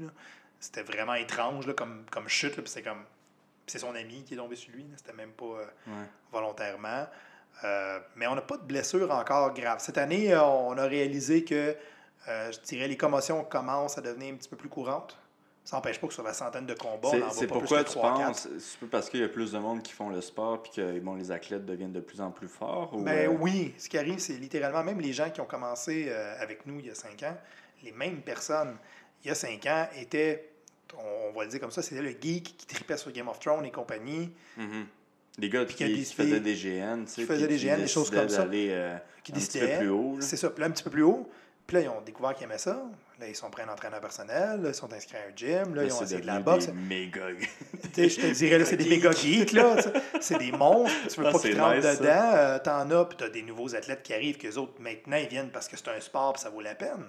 Y a-tu plusieurs athlètes, euh, ben tu m'as dit oui, mais des- disons, on va dire des athlètes professionnels. Y a-tu des athlètes professionnels qui, qui font ça? Euh, professionnel en ce moment, plus ou moins. T'en as qui. T'as as beaucoup d'athlètes de niveau universitaire qui en font, par exemple. C'est des joueurs de rugby, des joueurs de football, euh, des, des gens qui font qui, ont, qui sont de niveau universitaire en, en- voyons, j'ai un powerlifter de niveau universitaire, mais en fait lui-même professionnel, fait des strongman. On a, on a quelques plusieurs athlètes de niveau universitaire quand ils ont fini l'université, ils tombent là-dedans. Un peu comme le lutteur olympique qui tombe dans le MMA euh, assez Mhm. facilement. Tu as des gens qui étaient en athlétisme ou qui étaient en rugby, en football. On a eu un joueur, de, un ex- un ex-linebacker de Raven, je ne pas le nom, j'ai pas retenu, qui se battait aux États-Unis. Euh, fait il y a une variété quand même assez intéressante. Puis il y a beaucoup de. faut être honnête, là, c'est encore un sport un petit peu de weekend warrior, mais qui commence à sortir violemment, littéralement, de ce de ce mood-là. Euh, sais, beaucoup de gens comme moi qui faisaient du jiu-jitsu, qui ont fait toucher au MMA, qui ont touché au Muay Thai pour le fun, puis qui ont commencé à faire ça. Parce que toi, tu as déjà fait un combat d'MMA, je pense. oui, je oui, ça n'a pas bien viré parce que j'ai gelé devant la foule. C'est mon gros problème quand je me bats. Moi, personnellement, c'est les foules, là, ça me gèle. C'est drôle, je vais dans des plus petits tournois ou des tournois où je connais personne. J'ai envie tout à médailler. je me Mhm. bats devant une foule. Ouais, non, ben c'est. Le même gars que j'ai battu Ouais. en Irlande facilement en disant meilleure chance la prochaine fois cette année, on est arrivé au championnat du monde, j'ai gelé. OK. Puis je me suis déboîté une épaule en me battant contre lui, ça allait bien. fait que, mais c'est, moi, c'est, ça, ça, c'est ma faiblesse à moi, là, je gèle. Quand il Quand il y a trop de monde. S'il y a trop de monde ou quand je suis pas prêt ou quand ma tête n'est pas à bonne place, je vais, c'est au niveau de ma tête, moi, que je bloque plus. Fait qu'il y en a qui. Si quelqu'un est capable de rentrer dans ma tête, il y a un avantage tout de suite. C'est moi, c'est mon plus gros problème. Mais il y en a qui là-dedans qui sont vraiment de meilleur niveau. Puis moi, ben, ça, j'ai fait du MMA, ça avait été ça. J'étais arrivé dans le ring à. Je me rappelle plus c'est quoi ma main gauche, ma main droite. J'ai fait du Muay Thai, j'ai fait de la boxe, j'ai fait du Jiu-Jitsu. Fait que. C'est ça, j'étais un peu plus Ben, c'est probablement une des, des affaires les plus difficiles, tu sais. Oui, c'est tough, lancer un punch, lancer un kick, puis euh, faire du jujitsu, là, mais, tu sais, à force égale, là, c'est c'est- tout se passe dans la tête, là, souvent. là. Exact, exact. Je, je dirais c'est un des trucs. Écoute, c'est. c'est moi, en plus, euh, c'est- je pense cette année, j'ai eu les chiffres, euh, les chiffres de l'audiomat euh, euh, 15 minutes avant de- de- d'en- avant d'enfiler mon armure. Ah Je viens de savoir qu'il y avait à peu près 400 000 1,3 personnes. millions. Ce matin, il y avait 400 000 personnes qui essayaient de cliquer sur notre site. Je- ouais. Et moi, je suis en train de mettre mon armure puis de me préparer. euh, Puis le monde qui regardait ça, genre, hey, il y en a un qui bouge pas, qui est juste en qui est planté là. Je l'ai dans Ah, le milieu. en plein, en, en plus drôle, en fait, c'est en duel. Moi, c'était du un contre un. Puis, euh, je travaille beaucoup, beaucoup. euh, puis je fais ça. euh, Chloé, c'est mon athlète avec qui je m'entraîne puis que j'ai entraîné depuis le début. Mhm. Puis on a vraiment mis beaucoup l'accent, moi, puis elle, sur le jeu de jambes. Ce qui fait que moi, puis elle, en général, dans un gym, ben, on est ça pointe des pieds, on se déplace tout le temps, tout le temps, tout le temps. Puis là, on est dans du sable équestre. Ça, l'épée de sable. Hi, tabarouette, hein? Je n'ai- moi, je suis pas bon à manipuler l'épée en partant.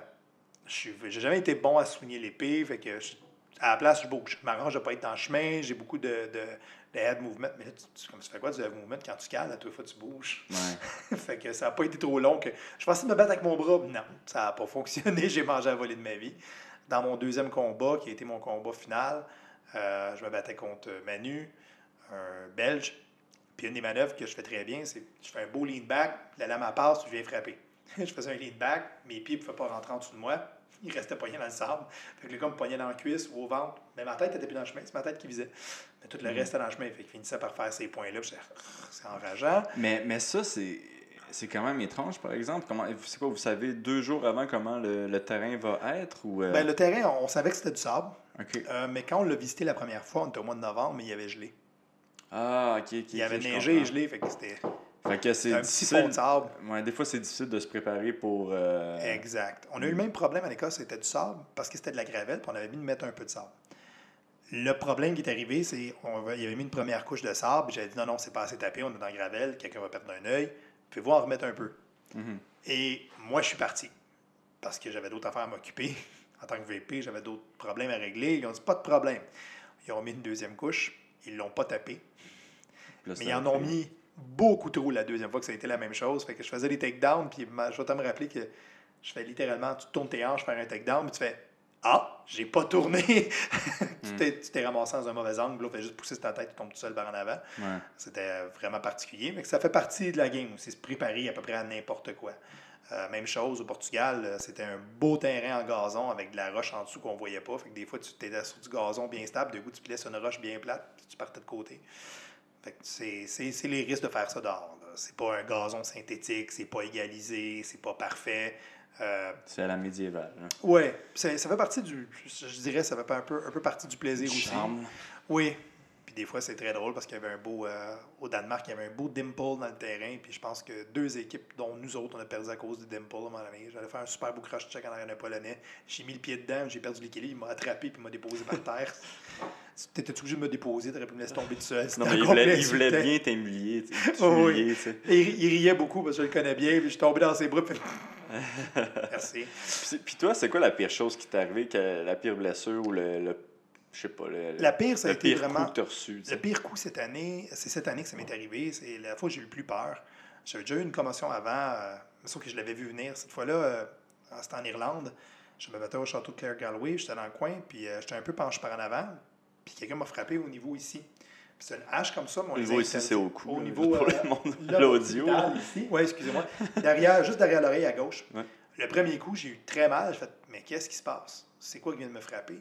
Puis le deuxième coup est rentré. et Mais c'est quoi, ça, ça, ça a touché te- Non, il a directement touché ta mon- peau? mon- le métal, mais euh, ça, ça a résonné suffisamment fort pour que je fasse Oh! Mhm. J'aime pas ce qui vient de se passer. Je me suis tourné pour voir c'est quoi qui me frappait. C'est une petite hache qui est maintenant interdite, qui était permise à l'époque, qui était plus un marteau dans le fond qu'une hache. Euh, puis quand ça frappe, ben, un marteau, on s'entend que peu importe l'armure, c'était dans Ouais. un- Les marteaux de guerre ont été excessivement efficaces à l'époque pour ça. Puis c'est basé sur ce modèle-là. Puis le deuxième, je l'ai reçu dans la région de la entre l'oreille et la tempe du côté gauche. Puis je me suis ramassé euh, inconscient, couché avec les- la tête à côté dans, dans la, la clôture de bois, la lisse qu'on appelle, là, le ring, à moitié à genoux, à moitié tout croche. Je me suis relevé. Et comme un imbécile, j'ai, tout le monde m'a dit T'es-tu correct? Oui, oui, oui, je suis correct. Je manquais juste de souffle. Et j'ai continué pour le reste de la journée. Un très beau combat. On a fini avec la médaille d'argent. Le lendemain, j'étais supposé me battre en duel, mais dans la nuit, euh, plus capable de dormir, euh, la panique, euh, mal de cœur, euh, commence à avoir double. Oh, oh. grosse, grosse commotion. Heureusement, pour moi, le propriétaire du château est un chirurgien. Qui a- été le voir. qui Ben oui. d'autre qu'un chirurgien ophtalmologiste? Ah non, mais là, à tu sais, les tests qu'il va faire là, avec les corps morts qui volent, là, faut qu'il fasse ça dans, dans son C'est juste donjon. nos yeux qui l'intéressent. C'est juste Ouais, nos yeux. C'est un ophtalmologiste. Il était Euh, comme, ouais, viens, ten on va regarder si c'est une petite euh, commotion. Le lendemain, je me lève, puis je vais le voir, puis je pense j'ai une commotion, puis il fait juste checker, puis il dit Oui, toi, tu fais rien aujourd'hui. D'accord. Puis dit famille? Ouais, pas loin, là. C'est comme tu, tu, tu peux signer la décharge ici. Non, non, c'est pas comme qu'on pense- on sert de ton corps, faire des Euh, mais ça a, été, euh, ça a été vraiment épeurant parce que ça, c'est le fait que j'avais aucune idée. Je pensais que j'étais correct. c'est un petit coup, c'est un lights out. Puis c'est ma femme qui était avec moi qui a dit Ouais, on t'étais vraiment pas là pendant genre 30 secondes, mais on se demandait si t'étais vivant. Mm. J'étais, ah ouais, j'étais correct, je reprenais mon souffle. Non, non, j'ai long. J'ai vu sur vidéo après, ça prend 15 secondes avant que je me relève, je oh, commence à bouger dans le coin. J'étais comme, OK, mais à cause de l'action, personne n'a vu sauf elle qui était direct à côté pour la faire bien freaky comme faut. Mm. Euh, personne n'a vraiment remarqué, à cause que c'est un empilade de gens, ça peut arriver. Puis euh, le lendemain, c'est ça. Là. Mais ce qui m'a fait le plus peur, c'est que trois semaines après, je me battais au Japon. Donc euh, au Japon, je me battais vraiment sur les talons. Puis je faisais très attention pour savoir de coups à la tête. Mm. j'ai échoué lamentablement. J'ai pas eu de j'ai pas eu de flashback de commotion à ce moment-là ou quoi que ce soit. J'allais très bien après trois semaines, heureusement pour moi, mais ça a été vraiment une des plus épeurantes parce que tu te réveilles en plein de la nuit et tu réalises, oh, une commotion. Puis ce qui est très dans ce sport-là, c'est que les commotions ne sont pas aussi courantes qu'en boxe ou en MMA ou quoi que ce soit. Les coups sont moins directs. Le casque absorbe une grosse partie. Donc, tu peux en avoir une, n'importe qui peut en avoir une, c'est quand même un sport à se taper dessus, sauf que les commotions sont moins fréquentes, donc quand ils arrivent, on est plus surpris parce que tu peux passer des mois à te faire taper puis ou avoir Rien à voir, mais quand... Puis la journée qu'on t'a frappé dans le mauvais angle, dans la mauvaise région du casque, ben c'est lights out. Mhm. Ça, c'est une des blessures qui commence à être plus fréquente parce que les gens frappent mieux, les gens commencent à comprendre comment ça marche. Les modèles de casque sont en train d'évoluer aussi, comme les modèles de gants ont évolué dans les dernières années pour euh, absorber ces chocs-là. D'ailleurs, le mien, euh, mon ancien, que j'ai eu cette commotion-là, a pris sa retraite cette fois-là parce que là, je voyais bien qu'il ne me protégeait pas euh, adéquatement. Ça a été un peu trop facile d'avoir une commotion dans ce casque-là. À ce moment-là, j'avais abandonné le BO pour faire juste le duel. Fait que j'ai acheté un casque de duel. Lui, je pourrais pas m'en servir en groupe parce que j'aimerais ça garder euh, mon cerveau, justement. Tu veux-tu le montrer? oui, oui, oui.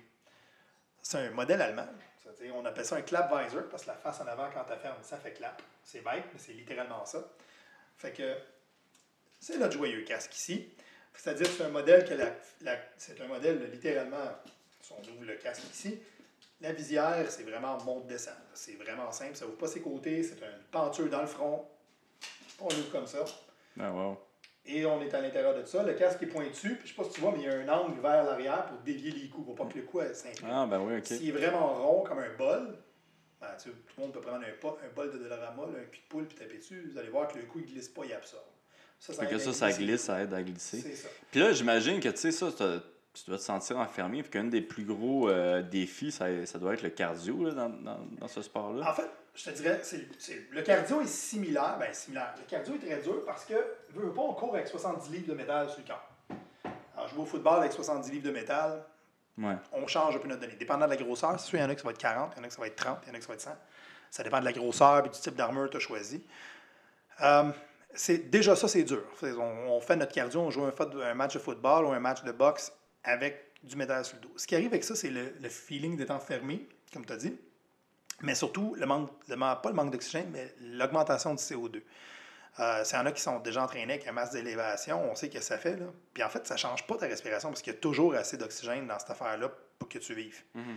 Mais ton cerveau, lui, il ne sait pas. Lui, c'est juste que le niveau de CO2 a augmenté de façon importante dans le casque parce que tu la restes, quand tu expires, tu en mets de plus en plus dedans, puis ça sort pas vite, parce qu'il n'y a pas beaucoup d'espace, il n'y a pas beaucoup de trous. Puis là, lui, ce qu'il dit, c'est Oh, manque d'oxygène, il y a trop de CO2, fait qu'il panique, il pense qu'il va mourir. On a vu des gars, même les plus toughs, arracher leur casque de sa tête ou arriver dans le coin, puis paniquer, puis ouvre mon casque, ouvre mon casque, ouvre mon casque. Parce la panique. Tu peux pas être claustrophobe et faire ce sport-là.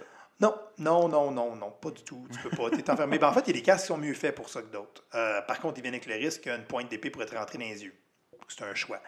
Que tu as le droit au coup de stock ou non? Non, on n'a pas le droit au coup de stock. La pointe, tu pas le droit. On aimerait ça garder euh, les yeux. Les yeux. Ben, tu justement, toi, tant combattant des mémés, un poke dans un œil, c'est pas agréable. Un poke dans un œil avec un, bout de métal de trois pieds, ça calme les nerfs.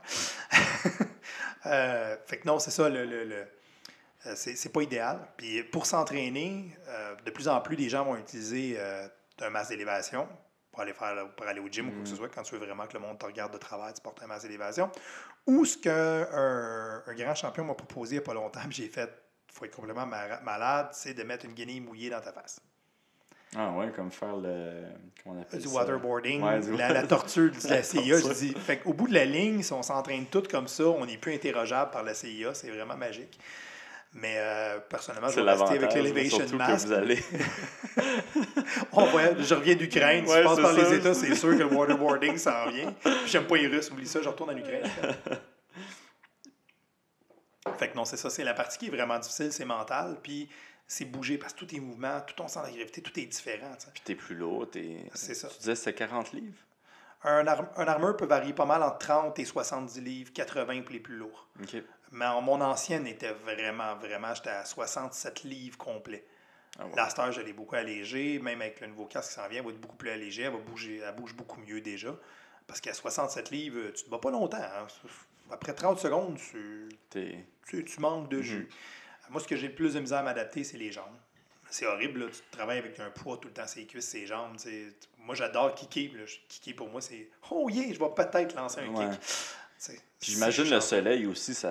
Ah, tu cuis. Ben ouais. Parce que le métal, c'est une chose, mais on porte un padding d'à peu près un pouce en dessous de ça, là, en Mhm. laine.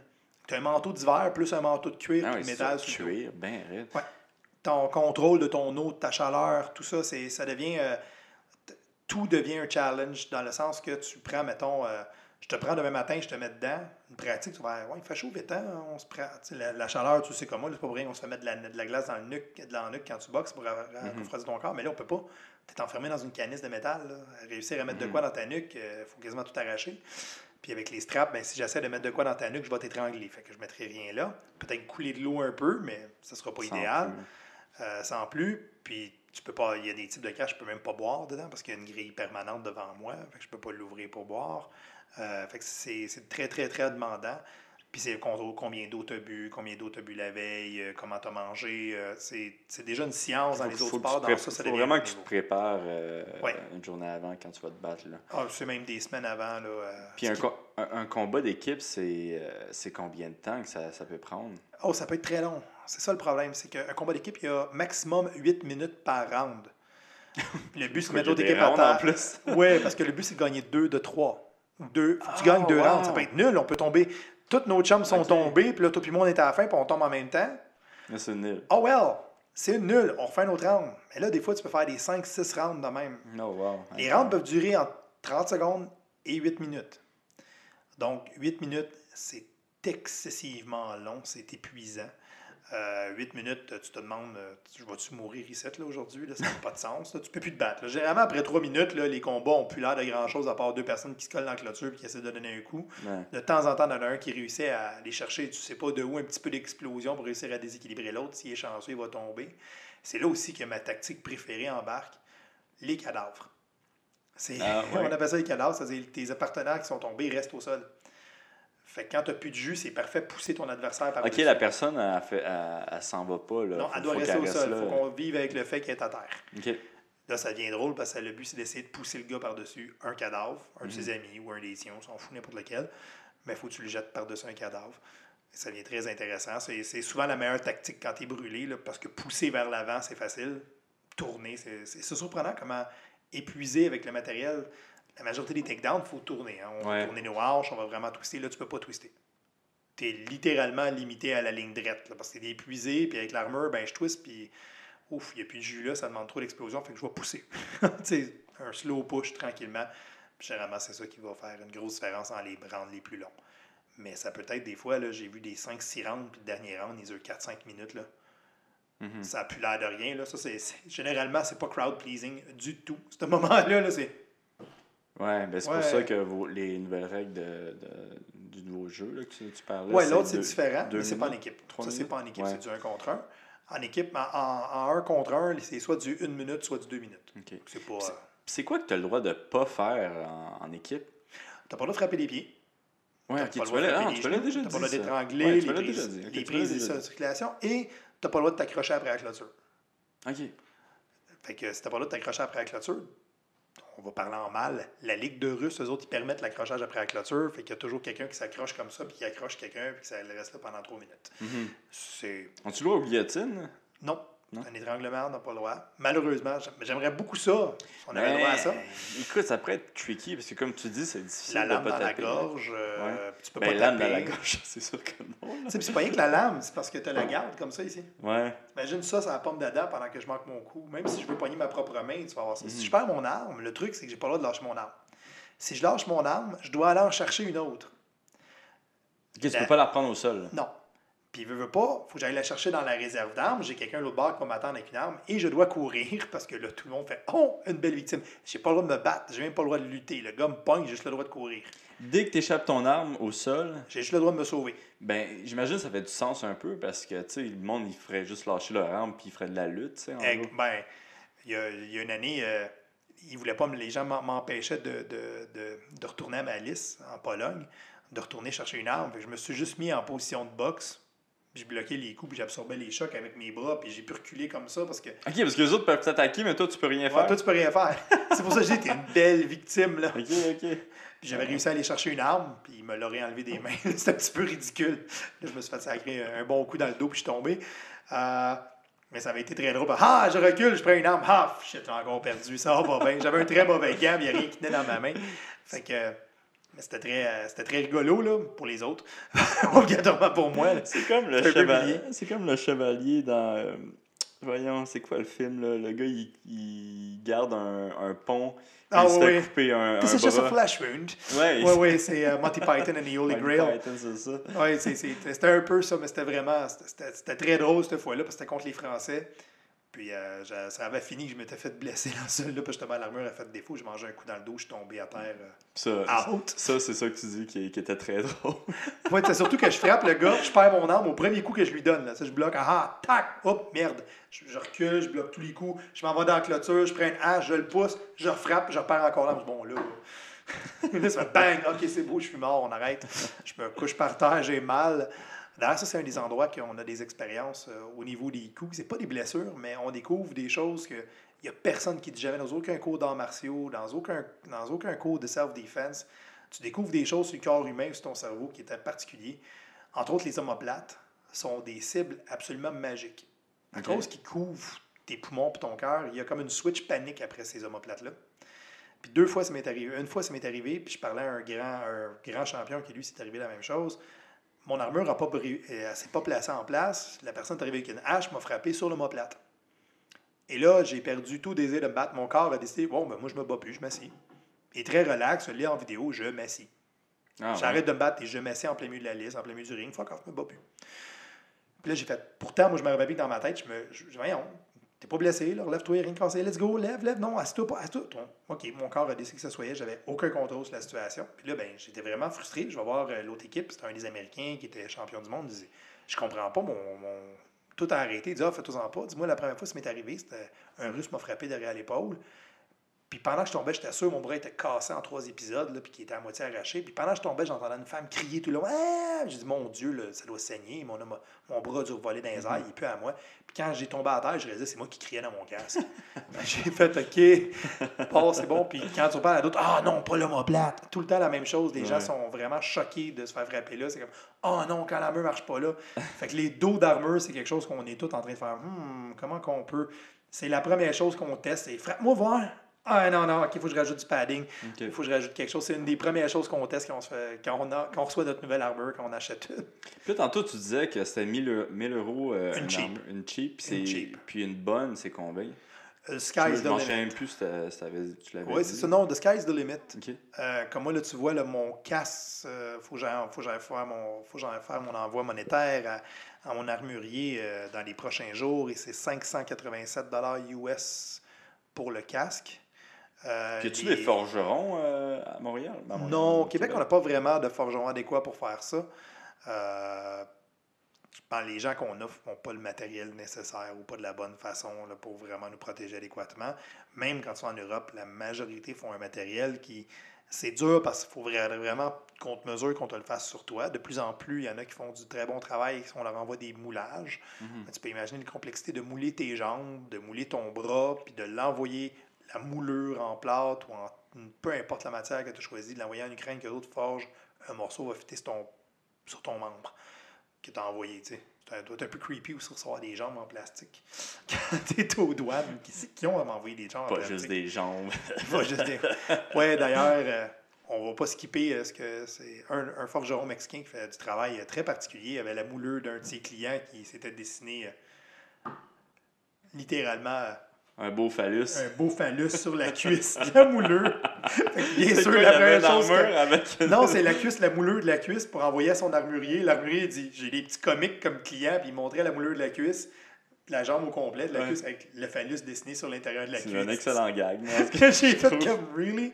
On a d'ailleurs une couple d'armuriers qui font des jackstraps en acier pour le sport. Ouais, on peut mettre par-dessus notre jackstrap en plastique. Parce que euh, ceux en plastique font un job à absorber, mais euh, S'il casse. euh, ouais, celui en métal tout seul, ben lui, généralement, euh, il va te violer pratiquement là, parce que c'est pas super pratique. Le métal, ça plie pas Mm. vraiment. Puis il y en a un qui fait des beaux smiley face dessus, hein, forgé dedans. Ah, nice. J'ai fait, oh wow, j'en ai un pas de smiley face, mais j'en veux un qu'un smiley face à ce temps. Il m'en faudrait un, moi, avec. Ça serait très drôle d'avoir par-dessus les shorts. T'as-tu le droit? Mais nous autres, il est tout le temps par-dessus. À l'époque, euh, il y a plusieurs des ce qu'on appelle des cod pieces. Puis ils portaient ça par-dessus le vêtement. là. Mhm. Parce que c'est plus facile à enfiler et enlever. Parce que tu peux imaginer que les autres devaient porter ça euh, deux jours, une journée de temps pour se battre. A envie de pisser, euh, Ouais, il c'est. va pas c'est- enlever ses c'est- c'est pantalons puis réussir à aller chercher ça. Fait que, puis c'est bâti, euh, c'est c'est assez particulier. Porter ça en métal, là, personnellement, je ne tripe pas. là. Tout seul, là, c'est c'est quelque chose. Ça coupe les cuisses quand tu te, quand tu te fais frapper. Mais ça, le prix de l'armure varie de sky's the limit. Des gants, ça peut être 1000$ piastres US une paire de gants adéquate. Là. Fait que, tu sais, tu- quoi, tu peux te rendre à 5000, 6000 10, 15, 20, 30, 50, dépendant du modèle, ce que tu veux. Il n'y a pas, y a pas de limite. 50 si c'est ton arrière-grand-père qui. hey, euh, ça, j'ai oublié de te poser la question. Ils, ont-tu le droit des katanas, les Japonais Ils ont des katanas, bien sûr, émoussés. Ils ont des katanas, des naginata. Euh, les katanas. Ce qui est très rare, c'est qu'au Japon, tu n'as pas le droit d'avoir une épée. La loi interdit les épées. Fait qu'ils ont des simulateurs. Ou un tuyau de plomb, comme moi j'appelle. C'est un, au lieu d'avoir une épée, c'est un tuyau le écrasé, de katana au Japon? Dans le katana, oui, mais les autres épées, non. Fait qu'ils ont fait faire toutes des, des stimulateurs. Ah, Des simulateurs égales. Dans le fond, c'est un tuyau écrasé. Les stimulateurs, c'est un tuyau. Mais flat, en acier trempé, ça pèse 2 tonnes, c'est un bat de baseball. C'est tellement désagréable se battre avec ça, mais c'est tellement agréable quand tu réussis à pogner l'autre en pleine face avec ça. Ça fait plus que cette bébelle-là. Euh, la, la, la première shot, j'ai pris justement un katana, puis je l'ai testé sur un gars, puis je l'ai quasiment éteint là. D'un coup, il avait fait plus jamais ça. J'ai comme, oh wow, c'est super drôle. Mais ils servent de katana là, plus traditionnel, là, euh, mais bien sûr émoussé à 2 mm avec les arrondissements nécessaires pour les règles. Question qu'on ne se tue pas. Euh, puis on est tout le temps surpris de voir à quel point euh, c'est une arme qui n'est pas aussi haute que le monde pourrait penser à cause de sa courbure. là. Casse pas mes rêves de même, toi. ah ouais? Surprenamment, c'est pas, euh, c'est pas une arme aussi euh, haute qu'on pourrait le croire. Euh, Qu'est-ce que tu veux dire pas à cause de sa courbure? La curve fait que la pointe arrive après tes mains. La- oh my god. OK. On y va en technique. Euh, là, on arrive vraiment dans la technique. Quand moi, je frappe avec une épée, ma main, mes jointures sont alignées avec le tranchant de ma lame, right? Quand je vais frapper, du moment que mes jointures ont dépassé, mettons, ton nez, je sais que ma lame est là, est alignée avec ma main. Mhm. Donc, tac, j'ai le point. J'ai de réussir à frapper. On va le prendre avec lui ici en ligne droite. C'est ça, Ok. right? Mais sur un, sur un sabre, il est Elle ici. est un petit peu plus euh, en Elle est plus reculée. Ok, Fait que le gars, il y a un huitième de seconde derrière toi tout le temps. Dans un jeu de points. Ouais, ça, Ça c'est- Euh, c'est important. Puis c'est- c'était quoi la raison de ça? C'est Parce que pour la force de frappe? Pour Euh, la, la ah, coupe? non. Le plus drôle, c'est si tu suis l'histoire des katanas. Une des versions, puis je pense que c'est celle-là la meilleure, c'est l'empereur qui a décidé que les sabres étaient courbés, euh, a eu ça dans un rêve. Ça lui est venu d'un d'une bodhisattva, d'une divinité quelconque qui lui a dit de faire ça de même. Ah, ok. Euh, par contre, ce qui arrive de particulier, si on veut aller dans l'historicité des épées japonaises, c'est que l'acier est de très mauvaise qualité au Japon. Ce que tu trouves dans le sol japonais, l'acier est beaucoup, a beaucoup, beaucoup d'impuretés. Donc, fabriquer des épées de qualité avec ça était un bordel intégral. Donc, ce qui est impressionnant, c'est qu'avec un acier de très, peau, de très mauvaise qualité, faisait des épées de très bonne qualité. Mhm. C'est là que vraiment, c'est ça qui est particulier dans le katana. Euh, c'est que c'est quand tu vas là-bas, tu le vois, là, les épées, ça fait OK, mais ils font ça avec de la chenoute. Fait que c'est Leur là technique est vraiment impeccable. c'est ça, leur technique est impeccable. Si, par contre, j'aurais été curieux de savoir s'il y avait eu la qualité d'acier que tu trouves, disons, dans la région de Tolède, dans, dans la région de Tolède en Espagne, qu'est-ce qu'il aurait pu faire? Parce Ouais. que là, c'est là, c'était là que tu trouvais de l'acier le plus pur. Puis les autres aussi faisaient la même technique. Chose qu'on ne sait pas. Tolède, ils faisaient des techniques similaires de plier l'acier à plusieurs reprises, puis de tremper. Puis c'est pour ça que les épées de Tolède ont été très connues du 16 au 18e. Hmm. Ça fait... Aujourd'hui, ben, ils font des belles épées souvenirs qui cassent si tu essaies de frapper quelqu'un. Hey, euh, dernière question avant de finir Oui. ça. Là. Je sais que tu m'as dit que Ivan Manjivar il était venu euh, Oui, s'entraîner avec mais vous. oui, on a quelques vidéos. Parce que moi, c'est euh, Ivan qui m'a- qui m'avait même proposé euh, de, de t'inviter. Tu sais, ça faisait... un- Oui, oui. Au début, quand j'ai commencé le podcast, j'avais en dessous, j'avais écrit ton nom pour euh, comme invité potentiel, tu sais. D'accord. Mais c'est Ivan qui m'a vraiment dit, crime, Oui, euh. Ivan, je l'ai je l'ai achalé pendant des mois. Euh, puis il voulait tout le temps, mais c'est Ivan. Fait que j'aime beaucoup Ivan, mais il était, ah ouais, ouais, une fois, une fois, une fois. Puis là, j'ai dit, là, là, tu viens, là. Mhm. Là, j'ai achalé, dit, OK, je viens. Puis vu que notre local, à ce moment-là, parce que, comme j'ai dit, au Québec, on n'a pas d'argent, fait qu'il faut tout payer de nos poches. Trouver des locaux pour faire ça, on s'entend que des écoles d'arts martiaux qui nous voient arriver avec des gros sépans d'acier, c'est pas tout le monde qui veut nous avoir. fait que, ils nous voient arriver, ils vont tout péter, ces Mongols-là. Puis on avait un local de karaté qui était bien d'accord de nous avoir pendant un petit bout de temps. Fait qu'on a été là, puis j'ai invité Ivan, puis j'ai invité un autre de mes amis, Pierre Dion, de Québec, qui faisait du Muay Thai, puis on, a- on l'a mis en armure, puis on l'a fait, on l'a fait pratiquer. Euh, il se débrouillait très bien. J'aimerais ça le remettre en armure. J'aimerais ça y mettre en armure sur le dos puis qu'il vienne compétitionner avec nous autres parce que Ah, j'ai besoin ça. d'un petit. euh, j'ai besoin d'un petit vite. Il nous manque un petit vite dangereux, là, un vrai de vrai. là. Hey, Ça serait malade de voir Ivan dans des combats. Euh, moi, je serais super les, les content. mondiaux. Les, Les mon- mondiaux de, de médiéval, ça serait. Ah Oui, ça débile. serait, non, ça serait, ça serait vraiment génial parce que, pour les choses, c'est un, il y a un côté de moi, l'équipe du Québec, on est tout le temps vu avec euh, le projet de loi 21 comme les pas fins des fois. Là. on peut rentrer là-dedans, là, mais avoir quelqu'un Ivan Menjivar dans l'équipe du Québec me ferait très, très plaisir. de Pride of El Salvador à côté de nous autres, c'est toujours plaisant. Euh, mais sans joke, là, il s'est débrouillé très, très bien, mais on n'a pas été super fin parce que ses premiers combats, euh, c'est moi et Pierre. Je, Mhm. je suis plus gros que lui. Je pense que j'avais aussi une petite vengeance parce que la première fois, je me suis battu contre. Il donnait son cours d'MMA à Gracie Baha, puis il m'a sacré une volée juste pour passer le temps en riant. Là, c'était mon tour sûr. un peu. Ah parce que c'est Ivan, de toute façon, il, fait, Mm. il rit tout le temps. là, c'était un petit peu mon tour. Puis quand il s'est battu contre Pierre, Pierre Dion, qui fait du Muay qui, fait, qui est un policier militaire, qui est un MP, euh, qui est gros puis qui est grand, ça n'a plus de fin. Euh, moi, t'as me rappelé que j'avais beaucoup ri parce qu'il s'amusait à faire des spin, euh, des spin hits avec son épée. Les deux faisaient ça. Euh, puis moi, j'aime beaucoup. Ah oui, que- il tournait sur eux. Ouais, eux-mêmes. les deux font ça. Pierre fait ça, puis toutes les fois, il me manque parce que je fais un lean back, puis je le kick dans les jambes. Je dis, ah, t'es pas capable de me kicker. Puis d'habitude, ça finit qu'il me crisse un coup de poing, puis je fasse un vol plané parce qu'il fait 6 pieds 5, 300 livres. Puis là, Ivan s'amusait à faire ça, puis à un moment donné, j'ai juste vu Pierre bouger, puis faire une espèce de sweep, on a vu Ivan faire la crêpe dans les airs, puis tomber sur le doigt à terre. Ah, c'est drôle. ça. Puis il a trouvé ça très drôle. parce que, écoute, on a beau être sur du bois, tu tu transportes ton propre tatami, Mhm. sur toi, avec tu tombes, tu fais Ah non, puis tu te relèves. Puis depuis ce temps-là, je l'achale, mais bon, j'espère que là, puisque c'est live, Ivan n'aura pas le choix. Ah oui, mais crime, euh, tu sais, quand ça va être permis, là, le motail et tout, tu devrais essayer de légaliser aussi les combats d'épée. Ben, c'est le but en arrière. Comme présentement, j'ai été chanceux parce qu'on a eu euh, Fondation Équipe Québec qui nous a financé cette année. Là. On était deux à partir, mais ils nous ont fourni, euh, ils nous ont aidés. Euh, ils ont appelé les, le- les journaux le Journal de Montréal qui a fait un gros, un gros article sur, euh, spécialement sur Chloé, mais sur nous autres qui s'entraînaient pour ça. Euh, ils nous ont donné des sous pour faire notre voyage. C'était le fun. Pour la première fois, on avait un de l'argent pour faire notre voyage. Ça ne venait pas à 100% de notre, notre poche. Euh, puis une grosse donation de 500 chaque, ça a l'air con, mais quand ton billet d'avion est 1300 500 t'es content. Euh, puis, ils nous ont mis en contact avec Ali Nestor pour utiliser son local. D'ailleurs, il faut que je le rappelle cette semaine pour commencer à louer son local. puis, euh, à un prix complètement ridicule parce que la fédération payé une partie. Puis, ça nous a permis de faire voir à- dans un local d'arts martiaux, au moins un, ce qu'on fait. Déjà comme style de combat.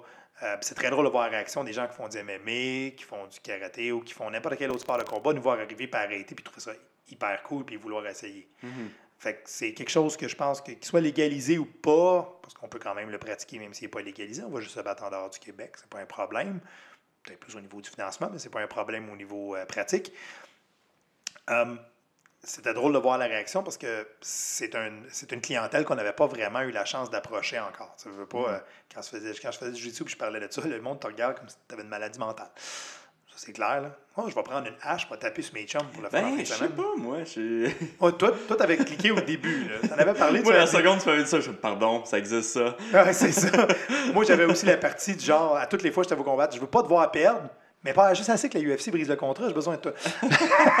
c'est pas correct, mais c'est ça. Puis il reste encore Bellator parce que les autres, ils payent les estis. hey, dis pas ça, là. Comme les Russes, là, ils payent Comme aussi, les. Russes. Non. Ben non, c'est ça. Fait que mais les Russes payent les Russes. C'est le problème qu'on a en ce moment.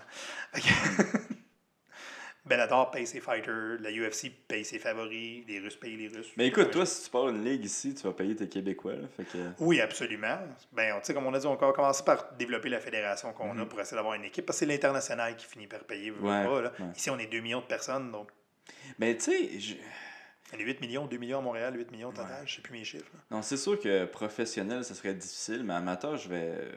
Je pense que ça pourrait être viable. Tu sais, tu, tu donnes une petite partie aux, aux athlètes, puis euh, tu mets Ivan, comme je te dis, en main event, comme ça les personnes de MMA vont venir le voir. Ben, les personnes qui sont intéressées par le médiéval vont venir le voir. Fait que tu sais, tu amènes deux, déjà deux crowds là. Ben, ça c'est- peut être intéressant. C'est ce que j'aimerais. Présentement, moi, j'aimerais beaucoup avoir la chance d'avoir un Ivan ou d'avoir un, un ou whatever Mhm. pour les mettre en armure pour essayer. Toi, je sais que si tu fais ça, la UFC va t'arracher la tête. Non, moi, j'ai pas le droit, c'est sûr. Moi, c'est pour ça que je te dis, c'est mon après-carrière. Son après-carrière, c'est ça. Lui, dans son cas, j'aimerais ça parce que justement, c'est le genre de personne qui nous permettrait de joindre les deux mondes en même temps. On y met de la pression aujourd'hui, ça n'a pas d'allure. Ah ouais? il met de la pression, tu sais bien que c'est le premier jour qu'on va faire en venant. Puis Ivan, tu iras écouter le podcast, on te met de la pression. Euh, Ah oui, en plus, il écoute tous les épisodes. Ben oui, Ivan, oui, c'est genre, c'est- euh, la meilleure personne. C'est ton fan numéro un. Hey, man, il est tellement drôle l'autre fois. je m'entraîne avec Georges. Il vient me voir, il regarde Georges comme. C'est quand tu vas sur le podcast d'Olivier? Fait que si j'ai Georges un jour, ouais, c'est ça, si j'ai Georges un jour sur mon podcast, c'est à cause de Ivan. J'achète Jonathan aussi, parce que lui, il a la taille, pas. De, de quoi? Jonathan Ouais, Goulet aussi, ouais. je l'achète. Euh, il est plus hésitant. Il n'a pas voulu essayer encore. Je comprends qu'il y a des coups sur la tête. C'est pas pour tout le monde. Ouais, c'est ça. Moi, il m'avait dit qu'il avait- qu'il était tanné de manger des coups. euh, C'est ces exactement. tu sais, j'ai eu, ma- j'ai eu mon quota de commotion. Je fais, ouais, ouais, on est tous d'accord avec ça. Moi aussi, j'arrive au bout, là, euh. Ouais. où le quota, les, les- la commotion de cette année m'a fait peur. Là. Je, suis au point C'est où- peur, hein? C'est- C'était peur. Ben, surtout que, tu sais, à un moment donné, on en a, t'en fais combien dans ta vie? Moi, j'ai fait du karaté avant de commencer, j'ai Mhm. fait d'autres affaires. Là, man, tu manges des coups, tu manges des coups, tu manges des coups. Puis là, ben, moi, j'arrive à l'âge euh, maudit de, dans la, de la quarantaine. Donc là, ça commence à, quand tu es blessé, tu t'arrêtes six semaines. Avant, le docteur te disait six semaines, trois semaines après, pas grave, Ouais. je suis revenu, ça fait mal un petit peu, je vais être correct. Là, à cette heure, c'est Ah, t'es off six semaines. Non, non. Tu sais que ça va prendre six semaines. Donc là, ça change un peu les données. Fait que là, maintenant, je vais plus gérer. On va plus gérer Ivan s'il peut se décider. Mais effectivement, quelqu'un comme Ivan nous réussir à avoir les, les venues pour joindre les deux crowds puis montrer aussi au monde des arts ce qu'on fait, qu'on n'est pas juste une gang de geeks sur la montagne, aucune offense sur les gens qui font ça la montagne, là, mais que c'est autre chose là, dans notre cas, ça serait vraiment bien. Hmm. Je pense que ce serait possible. Mais tu sais, en même temps, euh, je pense que tu as raison. Il y a comme une, euh, une vision de- des personnes qui, qui font des combats à l'épée, tu sais, qui, qui, les combats de mousse, puis qu'est-ce qui est vraiment rien de mal. Mais moi, j'ai toujours vu. Tu sais, moi, j'en ai déjà fait des GN là, Ben quand j'étais plus jeune. Puis la crowd des GN, puis la crowd du paintball, là, genre, c'est la même chose. Là. Oui, à peu près, oui, oui. Oui, oui, c'est le c'est la même crowd. Euh, c'est très le fun à faire, veut dire, parce que tu peux faire des choses que tu pourrais pas faire que nous autres même. On peut pas faire là, euh, un GN ou les épées de mousse, là, partir à courir puis rentrer dans le tas comme un mongol. Tu Mm. feras pas ça avec ça, tu vas finir à l'hôpital. Ben moi, je trouvais ça pas assez rough, en fait, les épées de mousse, parce que il- le monde, il gosse. Il m'engueulait quand je fonçais dedans, j'ai poussé. Oui, j'ai eu la chance de participer à une coupe de GN qui était plus rough. Puis là, quand on est arrivé dans d'autres plus standards, ben, Ouais. parce que nous autres, moi, j'avais commencé à faire du- de la recréation historique où là, on, Mhm. on se prenait avec des chevaliers du 13e siècle, on se battait avec des vraies épées. C'était spectacle, mais on jouait rough, on se rentrait dedans solide, puis c'était pas plus grave que ça. Puis après ça, tu arrives en GN, puis, pop, puis tu fais OK. Puis là, ben, j'ai arrêté parce que, un Ouais. c'est jouer un personnage. Ça, je veux dire, donné, je, je suis Benoît, là, je suis pas Ouais, sieur, moi, c'est ça le, problème que j'avais eu. Parce que mon frère, c'est un grand fan de GN, puis c'est à cause de lui que j'ai- j'en ai, fait un pour la première fois. Puis la Mhm. première fois que j'étais allé dans, une, dans ça, man, il y avait un gars qui avait commencé à me parler en elfique, genre.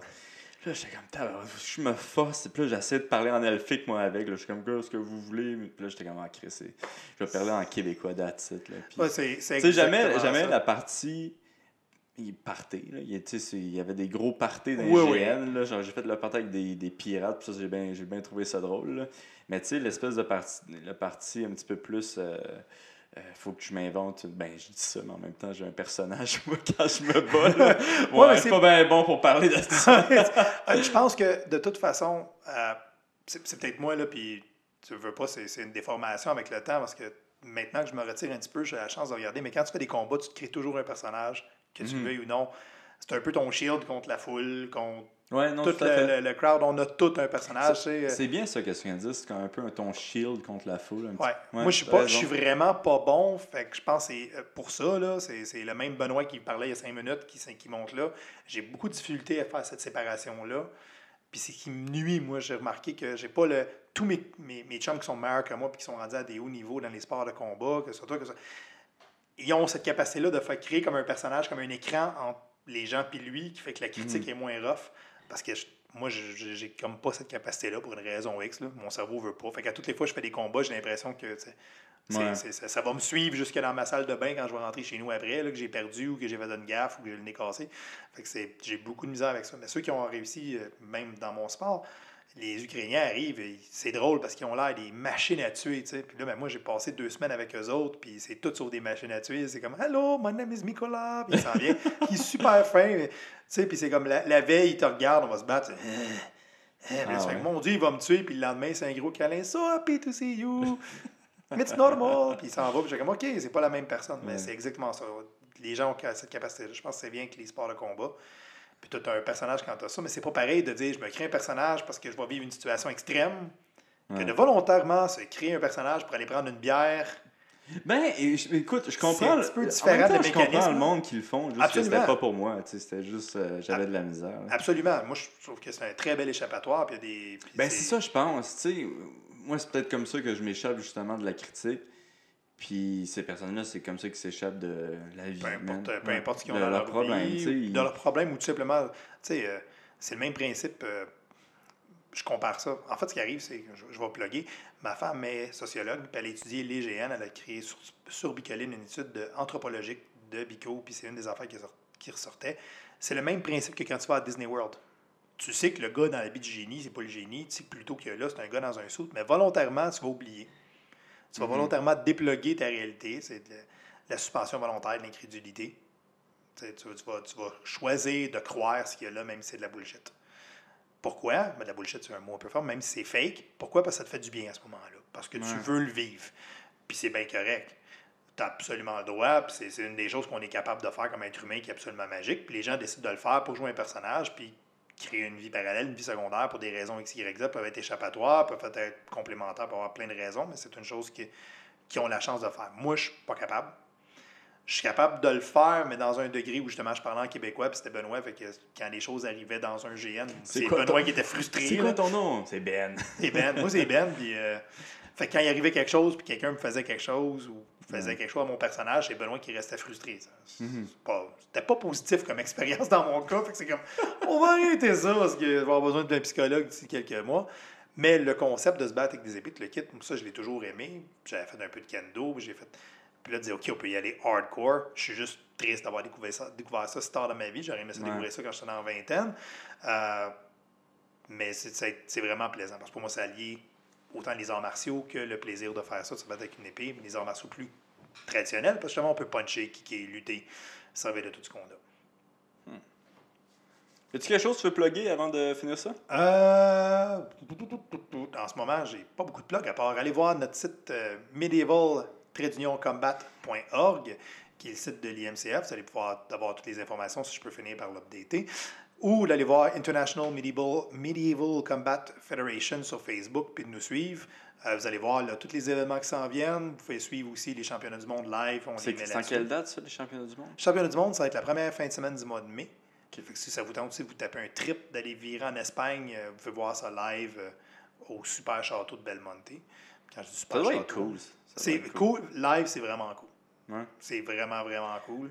N'avez j'ai pas besoin de d'un, euh, je sais pas, là, de, Ben, on a toujours besoin de de de coach. personnalité qui va faire de la promotion. Ben, D'ailleurs, en Écosse, on avait Chris Capaldi, euh, qui, est, euh, ah, Chris. C'est- C'est qui qui, est un joueur de qui est un joueur de rugby de nationale de l'équipe qui est de nationale de 7 de rugby à 7 personnes euh, de l'équipe écossaise euh, et mannequin et comédien euh, Ok, l'homme fait- parfait, là. ouais ouais il faisait baver toutes les madames qui passaient puis il venait voir les combats avec sa grand-mère c'était comme Ouais, tu me fais ok, chier, là, là. la game est next level. là. ah ouais il est ne- Chris est Avec next sa level grand-mère. avec sa grand-mère c'est des écossais que sa grand-mère il la cotait sur le bord de la liste elle regardait les combats puis il revenait à voir une heure après Ouais. puis il allait décrire les combats en haut Euh, vu qu'il est écossaise, des gars qui se tapent dessus, c'était bien correct. Mm.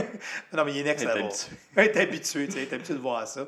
Fait que, euh, bon, oui, on a toujours besoin d'un porte-parole. On est pauvre, fait qu'on peut pas payer nos porte-paroles, mais Écoute, juste le billet d'avion. Je suis game. je suis game. Ça trois, quatre fois, je dis, ça me prend des gars qui ont fait de la UFC ou qui sont dans la UFC, faire des commentateurs. Ah ouais. C'est tellement le fun. Ça, c'est un des jobs les plus cool au monde. Calique, ça serait malade. dans booth, puis tu jases toute la journée en combat. Puis là, c'est drôle parce que t'as as tout le temps le moment en gars qui a fait des combats que toi, tu sais que c'est tellement pas sympathique. Ah ouais. Tu sais, le gars qui court puis qui calisse la hache d'en face, ça fait juste « Oh! » Pas le cas de décrire, tu fais juste un son. Chris, ça essaie de convaincre. Je suis excité, là. Ben, c'est moi qui dois, je dois, je dois convaincre, faut que je trouve l'argent. Mais le billet d'avion, ça s'arrange assez bien, ça, c'est pas trop Je sais pire. pas je pourrais trouver une commandite pour euh, qu'il m'envoie là-bas. Je suis sûr qu'on est capable de trouver ça. Je en suis sûr que ça se trouve. Ok, on va travailler là-dessus. Hey, euh, merci d'être venu, Ben. Ça me fait plaisir. Puis euh, rien d'autre à plugger. J'ai-tu d'autres choses à dire? Non! Non, Crime, on... mon Dieu. Merci d'a- d'avoir été là, tout le monde. Puis euh, nous, on va se voir euh, dans deux semaines pour le prochain épisode. Donc, euh, merci tout le monde. Merci Ben. Plaisir.